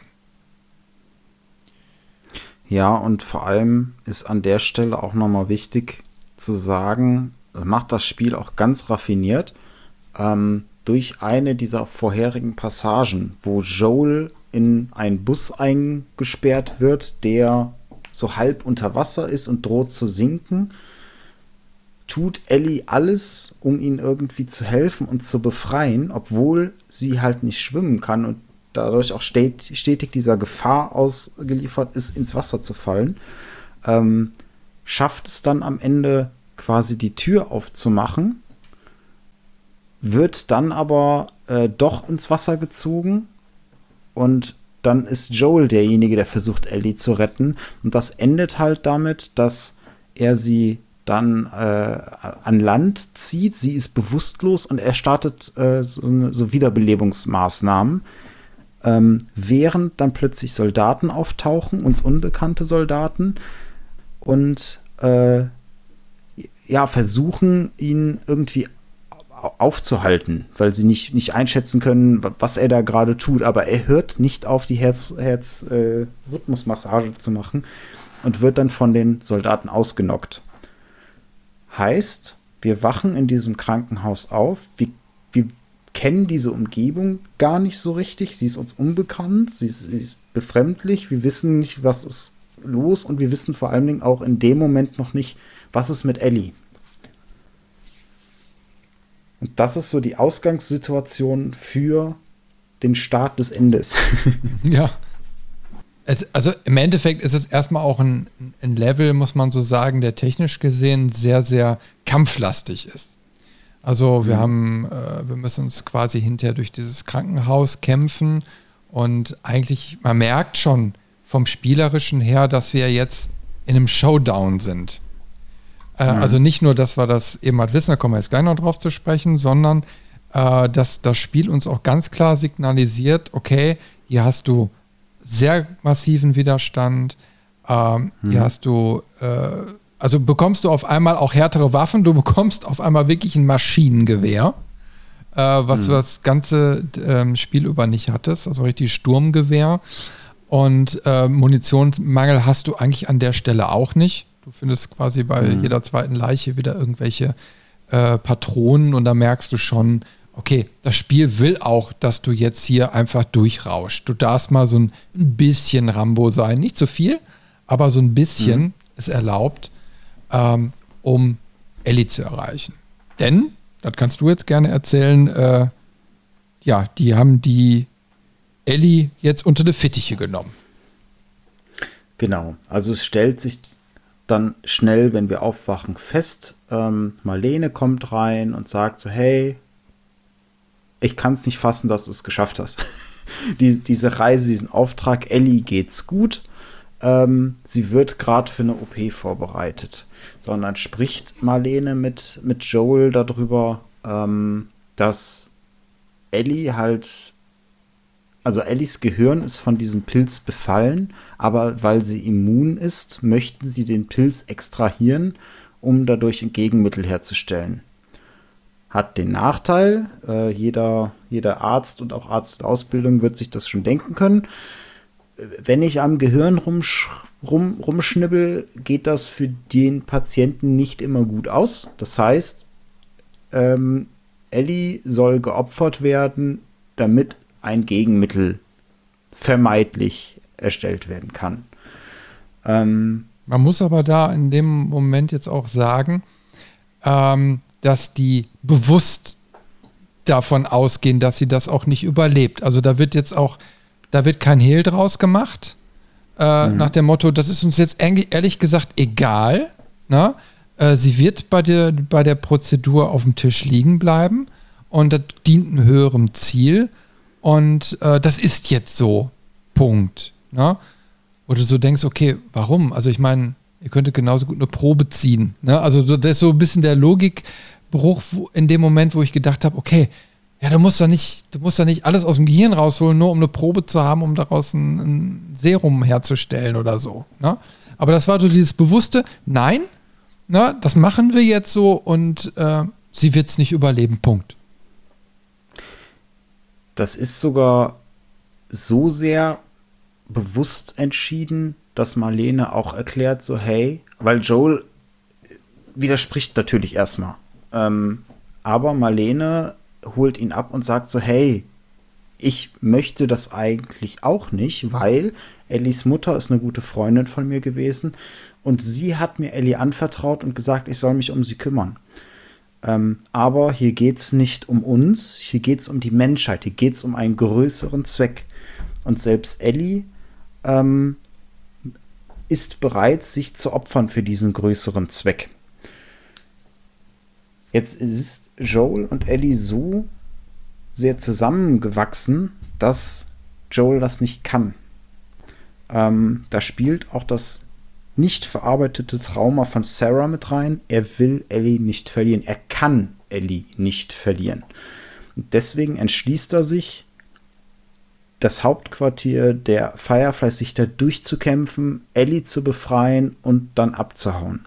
Und das ist dann genau diese Passage, um die es geht, wo er sich da durchkämpft durch die Soldatenhorden in dem ähm, letztendlich in dem OP reinplatzt, voll bewaffnet und da auch die, die Operi oder die, die Ärzte, die die OP starten möchten, erschießt, um dann ähm, Ellie zu packen und dann wieder genauso wie ganz am Anfang des Spiels, er, er, er nimmt sie genauso, trägt sie wie Sarah damals und flüchtet dann aus diesem Krankenhaus. Ja, und du merkst eben halt auch, dass, äh, also du wirst ja nochmal unter Druck gesetzt. Auf einmal kommen überall noch mehr Soldaten her. Äh, irgendwie diese roten Alarmsignale und so sind an. Ähm, also das ist schon nochmal eine bedrückende Stimmung. Du hast sie zwar, aber du musst jetzt auch schnell handeln und du musst weglaufen mhm. und äh, dich irgendwie in Sicherheit bringen. Und äh, gleichzeitig diese, diese Situation im OP, also der, der Arzt stellt sich dir noch in den Weg, nach dem Motto, nein, ich lasse dich hier nicht an das Mädel ran und halt nur das Skalpell irgendwie so nach vorne. Ne? Hat aber sonst mhm. nichts. Ich glaube, die, die Krankenschwester oder so, die steht da einfach nur daneben. Und äh, mhm. du bringst ihn eben halt um. Ne? Und mhm. schnappst dir dann eben halt äh, die Ellie. Und das ist alles schon so ein so, so schnell und auch durchgetaktet. Du bist wieder in diesem Modus wie am Anfang des Spiels, dass du alles andere irgendwie nur so peripher noch wahrnimmst und ganz schnell durch diesen, diesen, diesen Aktionskorridor da irgendwie geleitet wirst. Ja? Äh, also du merkst ja diese, irgendwie diese, diese, diese stilistische Wiederholung. Mhm. Und hast aber auch gar keine andere Möglichkeit. Also ist jetzt nicht so, dass dir das Spiel da nochmal eine Wahl lässt, ob du das jetzt tust oder nicht, wie bei anderen Spielen. nach dem Motto, entscheide dich, willst du sie gehen lassen oder nicht. Nein, also du hast nur diesen einen Weg und den mhm. musst du gehen. Genau. Der führt dann auch weiter und am Ende äh, landet man in der Tiefgarage, wo Marlene einem nochmal gegenübertritt und versucht zu überzeugen, dass es für die Menschheit wichtig ist, dass sie halt Ellie opfern, um dieses Gegenmittel zu kriegen. Und äh, Joel erschießt sie aber, packt Ellie in ein Auto, fährt weg. Und damit ist diese Fluchtsequenz und dieses aufbrausende Finale zu Ende. Aber die Geschichte noch nicht und das Drama auch noch nicht, weil Ellie natürlich in OP Kleidung dann im Auto aufwacht und Joel fragt, was passiert ist. Weil sie wollte sich opfern. Sie wollte die Menschheit retten ähm, und sie war sich bewusst, dass sie das auch nicht überleben wird. Und das ist der Moment auch wieder, es ist wieder komplett linear und ähm, egal, was wir als Spieler machen wollen, wir sind jetzt passiver Zuschauer von Joel. Ähm, Joel entscheidet sich, Ellie anzulügen und sagt, ja, da waren noch ganz viele hunderte andere, äh, die immun sind und die suchen gar kein Gegenmittel mehr. Die brauchten das nicht, deswegen sind wir jetzt wieder gefahren. Und du merkst irgendwie, Ellie glaubt ihm nicht. Sie sagt aber auch erstmal nichts. Sie kommen dann irgendwann an ähm, und gehen dann zu Fuß Richtung äh, der Siedlung, wo auch Tommy wohnt, ähm, weil sie sich da niederlassen wollen. Sie wollen sich der Siedlung anschließen. Und da kommt es dann, ähm, ich sag mal, zum emotionalen Showdown, mhm. weil Ellie ihn dann nochmal anspricht und sagt, hey Joel, bist du dir, also schwörst du mir, dass du mir die Wahrheit über die Fireflies gesagt hast? Schwörst du mir, dass das, was du mir erzählt hast, wahr ist? Und er schwört es, er sagt, ja, das ist so. Dann wird auf Ellies Gesicht geschnitten, du siehst es in der totalen und du siehst, sie weiß, dass er lügt. Aber sie nimmt es hin und akzeptiert es. Mhm. Und das ist der Cut. Dann ist das Spiel zu Ende. Ja. Ja, und das, du steigst wirklich da auch aus mit dieser moralethischen Fragestellung. Ne? Also war das jetzt erstmal von deiner Seite aus richtig, aber war das auch von den Fireflies richtig? Du bist erstmal, ich war geflasht. So, weil ja dann alles relativ schnell geht ne? äh, mhm. und du da im, im Jogging-Tempo ja so durchgehst. Also, das ist ein, im Endeffekt ein sehr, sehr äh, schnelles Ende, wenn du so willst. Ähm, mhm. Und dann sitzt du da, also der Abspann kommt und dann hast du auf einmal die Zeit, darüber so nachzudenken. Und dann, dann merkst du oder kommt dir eben halt relativ schnell zu Bewusstsein, sodass es schon jetzt mehr ist, was da passiert ist. Also wir haben es ja jetzt schon aus, auseinander dividiert. Ne? Nach dem Motto, mhm. ja, okay, du hast, du hast diese Fireflies, die jetzt wirklich alles da dran setzen wollten, um äh, der Menschheit da eine Lösung äh, zu, zu, zu äh, finden. Du hast sogar die Mitspielerin äh, Ellie gehabt, die sich opfern wollte. Mhm. Und du hast aber Joel gehabt, der auf einmal sagte, ne, ich kann jetzt nicht nochmal meine Tochter verlieren. Und das quasi über die ganze Welt gestellt hat. Ne, mhm. in, äh, in der Brutalität. So, äh, also mit, mit seiner Brutalität auch und da einfach Fakten geschaffen hat. Und dann siehst du, wie ambivalent diese Figur eben halt auch so ist. Ne? Am Anfang wollte er mit dem ganzen Kram nichts zu tun haben und dann war hinter der Punkt erreicht, wo er sich ins Zentrum gestellt hat. Egal, was um ihn herum ist. Okay, die Fireflies haben jetzt auch nicht mit ihm diskutiert. Es wurde auch kein Mittelweg vermittelt oder so. Es war jetzt wirklich so dieses äh, äh, äh, gut-böse Geschichte, die sich jetzt eben halt so ein bisschen flip-flap hin und her bewegt hat. Ne? Ähm, also schlussendlich haben sie alle Dreck am Stecken.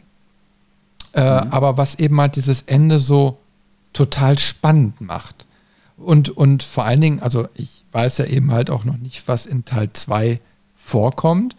Äh, aber du weißt eben halt, da kommt ein zweiter Teil, also da existiert ein zweiter Teil, wo du dann schon sagst, okay, was, welche Auswirkungen hat diese Entscheidung äh, im zweiten Teil? Weil, so wie du das Spiel kennengelernt hast, weißt du, dass irgendeine Entscheidung daraus resultiert. Es wird bestimmt meiner, meines Erachtens nach nicht einfach offen im Raum stehen gelassen, sondern wird bestimmt in irgendeiner Art und Weise wieder aufgegriffen. Und da bin ich jetzt gespannt drauf. Also mich hat das jetzt natürlich jetzt noch viel, viel neugieriger auf den zweiten Teil gemacht. Ähm, ich frage mich eben halt nur, äh, wie die das toppen wollen. Und das ist, da muss ich mich jetzt einfach mal überraschen lassen. Lass dich mal überraschen. Ähm, ich finde, das Ende zeigt auch ganz klar, es gibt keine Guten in diesem Spiel, weil die Entscheidung, die Joel getroffen hat, ist objektiv betrachtet. Er hat sich, mal überspitzt gesagt, für den Untergang der Menschheit entschieden. Aus Egoismus, weil er damit nicht klarkommt. Nicht, weil Ellie das nicht möchte, sondern weil er, er ist der Einzige, der das nicht wollte. Ähm, also er hat auch da wieder eigentlich eine klassisch böse Entscheidung getroffen. Aus globaler Sicht, auch wenn man es aus emotionaler Sicht nachvollziehen kann. Ähm, aber das ist halt auch das Interessante, dass hier eigentlich alles in Grautönen erzählt wird. Es gibt kein mhm. Schwarz, es gibt kein Weiß, es gibt immer so Grautöne. Mhm. Und es war, es, es fühlt sich so ein bisschen an wie ein Buch, was du nicht zu Ende liest, weil das Ende wirklich, es ist das, der, der Gesichtsausdruck in, von Ellie und auch der wieder Show Don't Tell. Du siehst, sie weiß, dass er lügt. Mhm. Du weißt, was die beiden durchgemacht haben und sie sagt trotzdem, okay. Also sie akzeptiert es für den Moment. Du, du, du sitzt da aber und, und blätterst auf der letzten Seite und, und wendest sie zehnmal hin und her und sagst, wo, wo ist der Rest? Ich, wo ist denn mhm. nach der Epilog? Ich, ich will wissen, wie es weitergeht. Ja, aber das kommt ja dann eventuell Vorteil. im zweiten Teil. Aber es könnte auch für sich alleine stehen genau, du hast jetzt den riesigen Vorteil, du weißt, es gibt einen zweiten Teil und den gibt es schon. Mhm. Äh, ich stand da damals und es gab keinen zweiten Teil und es war auch nicht klar, ob es mal einen geben wird. Also natürlich finanziell erfolgreich, Remake und so weiter. Es war sehr wahrscheinlich, dass da was kommt, aber man wusste nichts dazu. Und man saß davor und dachte so, so wow. Und jetzt? Ich kann dir so viel verraten, und das ist kein Spoiler. Sie schaffen es zu toppen mit dem zweiten Teil, aber komplett anders, als du denkst. Mhm. Ich bin also gespannt. Es gab, es gab äh, im Vorfeld an den zweiten Teil haben sie auch den, den äh, Creative Director äh, häufiger interviewt und der hat, ich weiß nicht mehr genau, aber er hat halt ganz klar gesagt, Last of Us Part 1 quasi, also der erste Teil, ist eine Geschichte zu Thema XY. Ich weiß nicht mehr genau, was es war. Mhm. Und Last of Us Part 2 erzählt zwar ein, die, die Geschichte weiter, aber das Thema ist ein anderes, was sie ausdrücken wollen. Mhm. Also es geht um ein es geht wirklich um Gefühle thematisch, die sie sich gedacht haben. Beim ersten Teil hatten sie das Gefühl so und so im Fokus. Ich weiß es jetzt mhm. wirklich nicht mehr aus dem Interview. Und bei Teil 2 hatten sie ein komplett anderes Gefühl, was sie da in den Fokus stellen wollten. Mhm. Ja, da, da, darauf bin ich gespannt. Darauf bin ich wirklich gespannt. Na, und ich würde sagen, wir kommen einfach mal so Richtung Fazit, oder? Eine Sache möchte ich noch kurz sagen, als nettes Easter Egg. Das gibt es auch auf YouTube zu sehen. Und zwar, das Spiel hat so eine hohe Qualität unter anderem auch, weil sie ganz stark auf Motion Capturing äh, gesetzt haben. Also Troy Baker, in der Gaming-Szene äh, schon berühmter Schauspieler für so Motion Capture Szenen, hat Joel verkörpert unter anderem. Und sie haben sich da schon, schon gute Schauspieler besorgt, die die ganzen Szenen immer gespielt haben für das Motion Capturing, damit die Gesichtsanimation und auch die, die Gefühle gut sichtbar sind. Ähm, und sie haben diese Endszene in dem Krankenhaussaal mit einem alternativen Ende versehen. und zwar haben sie gesagt, äh, das sieht man ganz ganz toll in diesem Video. Die haben halt alle diese, diese Punkteanzüge, nenne ich es mal, äh, an. Und der Troy Baker hat sich irgendwie den ganzen Tag schon schwer getan. Er ist andauernd, wenn er da reingestimmt ist, hat er die Waffe aus Versehen fallen lassen oder was. Die mussten immer wieder neu anfangen. Dann hatten sie die irgendwann im Kasten. Und dann hat sich der, der Creative Director gedacht, so, weißt du was, wir machen noch einen weiteren Take. Und ist zu der Darstellerin von der Marlene hingegangen und hat ihr was ins Ohr geflüstert und hat dem Troy Baker nur gesagt so, hey, wir spielen die Szene noch einmal und egal was passiert, du spielst zu Ende. Egal was passiert, wenn du die Pistole wieder fallen lässt, egal, du spielst bis zum Ende durch. Wir ziehen das jetzt durch. Und dabei ist rumgekommen und das ist der Hammer. Es ist wirklich super witzig. Ähm, quasi die Szene, die sie da, da dargestellt haben, das ist auch, glaube ich, nicht die, die am Ende im Spiel gelandet ist, vom Ablauf her. Ist halt, Joel kommt da rein und Marlene tritt ihn in dem OP-Saal schon gegenüber. Ähm, und dann reden sie quasi kurz und er schießt Marlene da schon. Ähm, und in diesem letzten alternativen Anlauf sollte die Schauspielerin von Marlene singen. Die sollten das quasi spontan zu einem Musical umwandeln. Okay. Und das macht sie. Und das, da, niemand am Set wusste das, außer halt der, der Director und die Marlene. Und der Troy Baker steigt da voll mit ein. Und dann singen die da quasi wie so ein Duett. Das ist total geil. Das kann man sich auf YouTube angucken, wie gesagt. Ähm, super cool. Ja, das sind so Sachen, die, die kriegt man dann leider nicht mit, wenn man das Spiel spielt. und es gibt noch eine Sache, die man leider, äh, und das ist jetzt eben halt schon der Fazitteil, ähm, die man leider nicht mehr ähm, äh, erleben kann in dem Spiel. Und zwar, ich habe es ja auf der PlayStation 3 gespielt und es mhm. gibt ein DLC. Und der DLC erzählt die Geschichte, es gibt, es gibt wohl eine, eine kleine, ja, ich sag mal, Vorgeschichte, wo die Ellie mit einer Freundin unterwegs war. Und wir wissen dann eben halt schon, die wurde gebissen. Äh, so, und dann geht diese Freundschaft eben halt auch kaputt. So, und da, um, für diesen Bereich äh, gibt es eben halt ein DLC. Und den kann man nicht mehr spielen, weil der PlayStation Store abgeschaltet ist. du kannst ihn eben halt nicht mehr runterladen und wie auch immer. Ne? Und das finde ich so mega blöd. Das finde ich so, das, das ist das, so. Hm? Äh, also, das musst du ganz dringend nachholen. Ich habe gerade geguckt, auf der PlayStation 4 gibt es den noch. Ich habe den. Ähm, du kriegst die ja eh von mir, damit du den, hm? den zweiten Teil spielen kannst. Den, den musst du nachholen. Also da gibt es kein Wenn und Aber. Ja, also finde ich, finde ich aber spannend, äh, ähm, äh, beschissen, beziehungsweise äh, zeigt mir eben halt auch, wenn du wirklich keine physische Fassung von, davon hast, und bei den DLCs hast du das in der Regel nicht, dann ist auf einmal irgendwann, wenn die so einen Store abschalten, ist Sendepause. Und ähm, hm. Last of Us ist eben halt ein Exklusivtitel, zumindest bis jetzt noch. Und äh, du kriegst es eben halt nur auf der PlayStation und nicht auf dem PC. Und das macht es dann eben mal doppelt schade, äh, weil einfach, wenn dann so ein Store weg ist, ist er weg. Und dann kommst du auch an die Inhalte irgendwann in 10, 20 Jahren nicht mehr.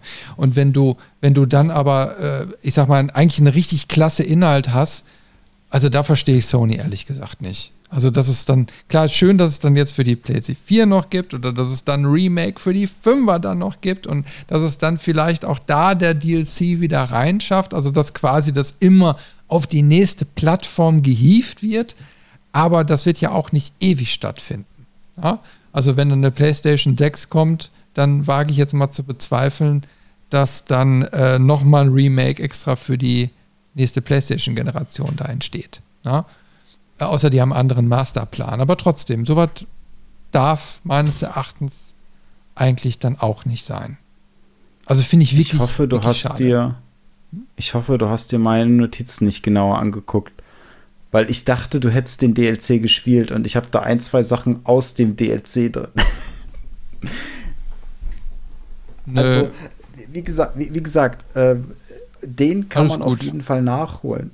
Ähm, und den sollte man auch nachholen. Der erzählt halt wirklich die Geschichte direkt vor Last of Us, ähm, wie das mit Ellis Biss passiert ist. Und mhm. Auch da wieder, das ist eine relativ kurze DLC. Ich glaube, also da ist man echt schnell durch. Mhm. Ähm, aber auch da schaffen sie es wieder, Charakterbeziehungen zu schaffen, die einmalig sind. Und auch da wieder, also bisher bei jedem Last of Us Spiel, egal ob DLC oder Hauptteil, am Ende hat man immer Tränen in den Augen. Mhm. Also definitiv kann man sagen, wenn das für PC rauskommen sollte, wo es ganz stark nach aussieht, weil das so geschrieben ist, aber man kriegt es irgendwie noch nicht, ich habe noch nicht irgendwie gesehen, wann, wie, wo.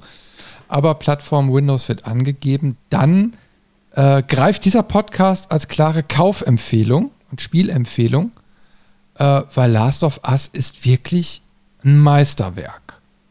Also da hast du mir eine wirklich sehr gute Spieleempfehlung ausgesprochen. Ich bin froh, dass ich der gefolgt bin. Und das ist für mich echt ein Erlebnis gewesen, das, das Ding zu spielen. Muss ich wirklich ich sagen. muss dazu sagen, ähm, als kleine Vorwarnung, ähm, ich war mir bei dem zweiten Teil unschlüssig, ob ich den überhaupt spiele. Von der Vorberichterstattung, von dem, was man dann schon rausgefunden hat oder was die Trailer gezeigt haben ähm, oder angedeutet haben und so weiter und so fort. Und es gab ja auch einen regelrechten Shitstorm zum zweiten Teil über die Sachen, die im Vorfeld von Naughty Dog gestreut wurden, wobei sie da so ein bisschen wie Disney agiert haben. Manches war wahr, manches war nicht wahr und mit Absicht mhm. falsch gestreut. Aber mhm. es gab halt einen riesigen Shitstorm, wie es heutzutage ist. Mhm. Ähm, ich wusste nicht, ob ich es mir holen soll. Deswegen habe ich in ein Let's Play reingeguckt, habe mir bis zu einer bestimmten Stelle das angeguckt und habe gesagt, ich spiele das nicht. Das ist okay. mir zu heftig. Und irgendwann habe ich dann einen Freund gefunden, der gesagt hat, boah, ich habe da irgendwie, ich habe da Interesse dran, aber ich will es nicht selber spielen und alles. Und dann dachte ich mir, ja komm, pass auf, wir holen das jetzt, ich spiele das und wir spielen das aber nur zusammen. Also, ne, du sitzt neben mir quasi auf der Couch, auf der virtuellen Couch manchmal auch und äh, wir ziehen das zusammen durch. Und ich muss wirklich sagen, alleine hätte ich dieses Spiel nicht durchgespielt. Es ist echt krass. Das heißt, ähm, meine, meine Vorwarnung an der Stelle einfach nur, wenn du anfängst und merkst, boah, es ist echt heftig und du würdest es am liebsten abbrechen, im Zweifel können wir uns das auch gemeinsam antun. also wenn man da, wenn man das mit einem Partner hat äh, und das so partnerschaftlich durchspielt an der Stelle, dann schafft man es, die extremen Spitzen, die da einfach drin sind, ein bisschen zu dämpfen. Ja, ich bin ja jetzt durch, ich sag mal, Walking Death und so, so schon so einige Sachen gewöhnt. Ne? Ähm, ich bin da jetzt ehrlich gesagt hinterher ausgestiegen, weil das einfach für mich nicht mehr stimmig war. Das war einfach zu, also es ging ja wirklich nur um die Charaktere, Charakterentwicklung. Ähm, also alles andere war irgendwie bei Walking Death ja total egal. Und das war teilweise mhm. so überspitzt und so, das hat mich überhaupt nicht so, so äh, mehr angesprochen. Und am Anfang, das, was eben halt so heftig war, also im, im, im ich glaube, das war eben halt in der zweiten Staffel oder so, da gibt es dann diese Szene mit dem kleinen, also mit dem Jungen von dem Polizisten da, ich weiß es nicht mehr die Namen, sorry. Hm. Ähm, wo die in so einem Waldstück sind und die M Musik wird so unbeschwert. Du denkst wirklich so, äh, ey, hier passiert jetzt gerade dieser, ich sag mal, um jetzt bei Last of Us zu bleiben, dieser Giraffenmoment. Hm. Und eine Sekunde später wird der Typ erschossen. Also der, der Junge erschossen. Ne? Hm. Und also das waren so Szenen, die waren damals, also das war das einfach zu viel. Und da habe ich auch gesagt, ey, was soll ich mir das denn über neun oder zehn Staffeln antun? Und, und, und meine Frau sagt mir noch die ganze Zeit, hör mal, das war noch gar nichts, das wird noch immer schlimmer. Ne? Und da habe ich gesagt, nee, da tue ich mir gar nicht erst an. Also äh, über so einen langen Zeitraum, ich meine, wenn du jetzt ein Spiel spielst, dann hast du eben halt ein paar Stunden und dann geht es auch wieder hoch und wieder runter. Ich glaube, das geht noch. Äh, aber mhm. ich tue mir jetzt nicht irgendwie so äh, zehn Staffeln äh, absolute Perversion dann an. Das, das, geht dann auch nicht. Dazu zieht da die Laune zu sehr runter. ne? Deswegen, ich bin mal gespannt. Also, äh, also wir werden ja einen zweiten Podcast dazu aufnehmen. Der wird bestimmt mhm. auch drei Stunden. ähm, aber wenn es sich lohnt, äh, dann ist es ja auch gut. Ich bin gespannt. Aber ein Punkt noch zum Schluss. Ich habe irgendwie so bei der Recherche gesehen, dass eine Serienauskopplung für dieses Spiel geplant ist. Ja. Das finde ich so scheiße. Also ich denke mal, da geht kein Weg dran vorbeigehen, vorbeigehen, weil eben halt wieder so eine eierlegende Wollmilchsau ist, ne? bringt viel Kohle. Aber ähm, ich finde es nicht gut, weil Last of Us als Spiel sollte eigentlich für sich alleine stehen. Da brauche ich jetzt nicht nochmal eine Serienauskopplung, die dann das mhm. nochmal erzählt, anders erzählt, wie auch immer, ne? äh, mhm. irgendwie äh, flankiert ne? oder ein Spin-off möglicherweise noch. Ich finde, das ist immer so, weiß ich nicht, brauch's nicht. Das sind unterschiedliche Medien. Ne? Du kannst, also es gibt einfach schon ähnliche Geschichten wie eben halt Walking Death oder so äh, mit Spin-offs und so weiter. Die haben auch alle irgendwann nicht mehr funktioniert äh, und haben im Endeffekt den Kern eher geschadet als, als was Positives gebracht. Und insofern finde ich schade, dass da eher so auf die Kohle geguckt wird. Ja. Aber okay. Ähm, ist nur meine Meinung. Ja, ich. Ich finde es auch nicht gut, ähm, weil sie im ersten Moment die, die Geschichte in welcher Form auch immer erneut erzählen. Es ist mit, mit Pedro Pascal ein Joel, der dargestellt wird. Es wird eine Ellie dargestellt. Es wird wohl nicht exakt die, die Story der Spiele, aber halt wahrscheinlich grob.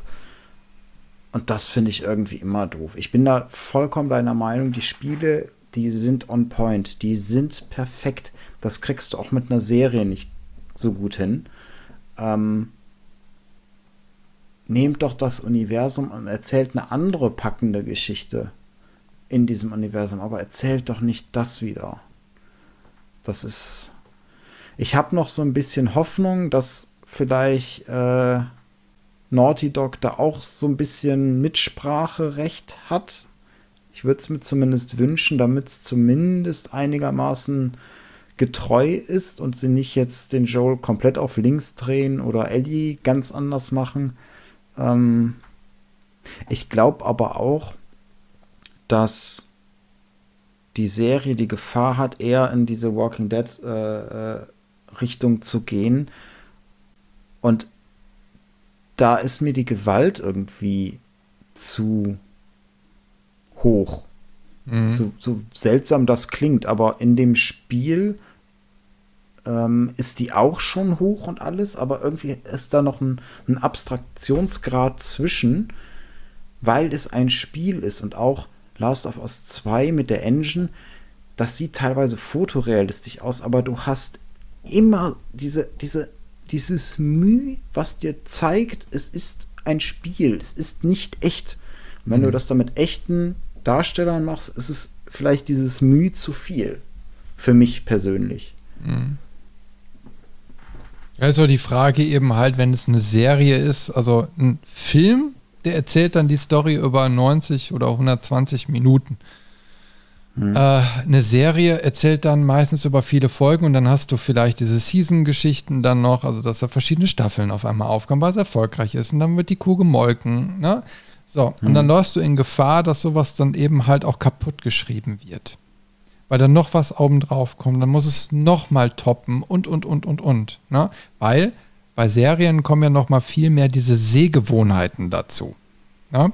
Hm. Ähm, dass, dass die Leute dann eine gewisse Erwartungshaltung haben und das Publikum für Serien ist nochmal ein ganz anderes als das, was jetzt wir hier besprechen für Videospiele. Ähm, und da läufst du ganz, in ganz schnell in Gefahr, weil ich meine, wenn man jetzt so, so diese ganzen Netflix-Serien mal so wegsuchtet, äh, wie, aus wie vielen bin ich ausgestiegen, weil die einfach hinterher schlecht wurden. Wo die ersten ein, zwei mhm. Staffeln total geil waren und dann auf einmal ab der dritten hast du gemerkt, eigentlich war die Geschichte erzählt. Und nein, dann musste noch einer oben drauf und dann musste noch einer oben drauf und dann haben wir noch länger wie Kaugummi gezogen und dann war es irgendwann auch nur noch scheiße und egal. Und das würde eben halt dieses Franchise kaputt machen. Und das ist eben halt so, das ist schade. Das ist irgendwie, klar, du mhm. hast immer mehr und mehr diese Vermischung, Äh, und ich verstehe auch, dass die alle Geld verdienen wollen, da kann man eh nie genug von haben, aber ähm, ich finde es da einfach an der Stelle unpassend. Sie trauen sich halt nicht, den einen Schritt mehr zu machen ähm, und einfach das Universum, das Setting, die Story, ja. die Kernpunkte zu nehmen und was Neues zu erzählen, sondern nein, es müssen die, die bekannten Charaktere sein.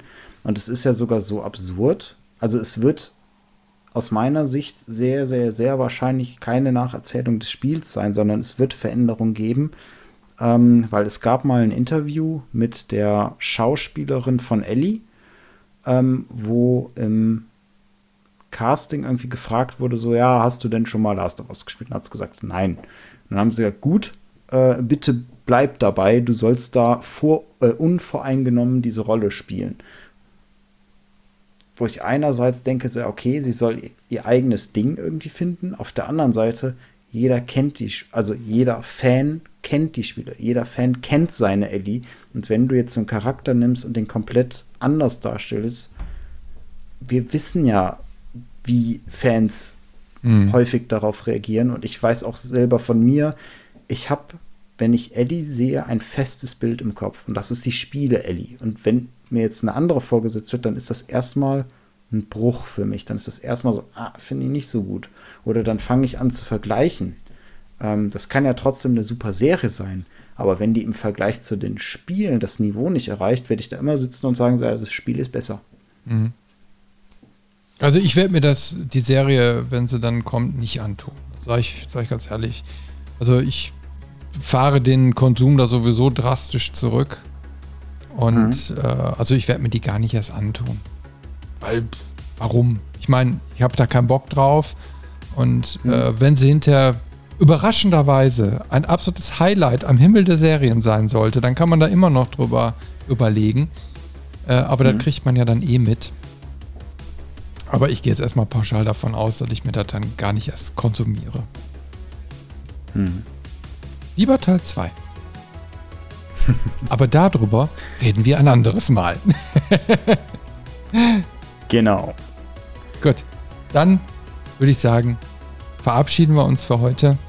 Danke, dass ihr so lange eingeschaltet habt. Wenn ihr so lange eingeschaltet habt, dann wäre eigentlich der richtige Zeitpunkt, äh, noch im Nachgang mit uns über diese Folge zu diskutieren, wie ihr Last of Us äh, selbst vielleicht wahrgenommen habt oder ob wir euch dazu überredet haben, selbst dieses Spiel jetzt nochmal nachzuholen. Wenn ihr Teil 2 schon gespielt habt, bitte spoilert mir nicht, weil ich bekomme die Kommentare zuerst angezeigt. Ähm, aber gehen wir mal nicht davon aus, ihr seid ja alle lieb da draußen. Insofern, ihr wollt euch ja auf Teil 2 äh, dann noch äh, dementsprechend freuen. Und damit ich dann nicht mit euch schimpfen muss, bitte keine Kommentare, die spoilern. Gut, dann sagen wir einfach mal Tschüss und wir hören uns dann in zwei Wochen wieder. Zeit geht, vergeht schnell. Bis dann. Bis dann. Ciao.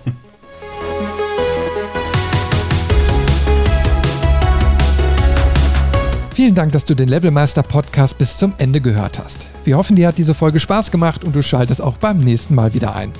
Zu jeder Folge kannst du mit uns natürlich gerne diskutieren. Gehe dazu auf unsere Webseite levelmeister.de und kommentiere einfach unter unserer Podcast-Folge. Alternativ kannst du uns auch auf Facebook oder Instagram eine Nachricht hinterlassen.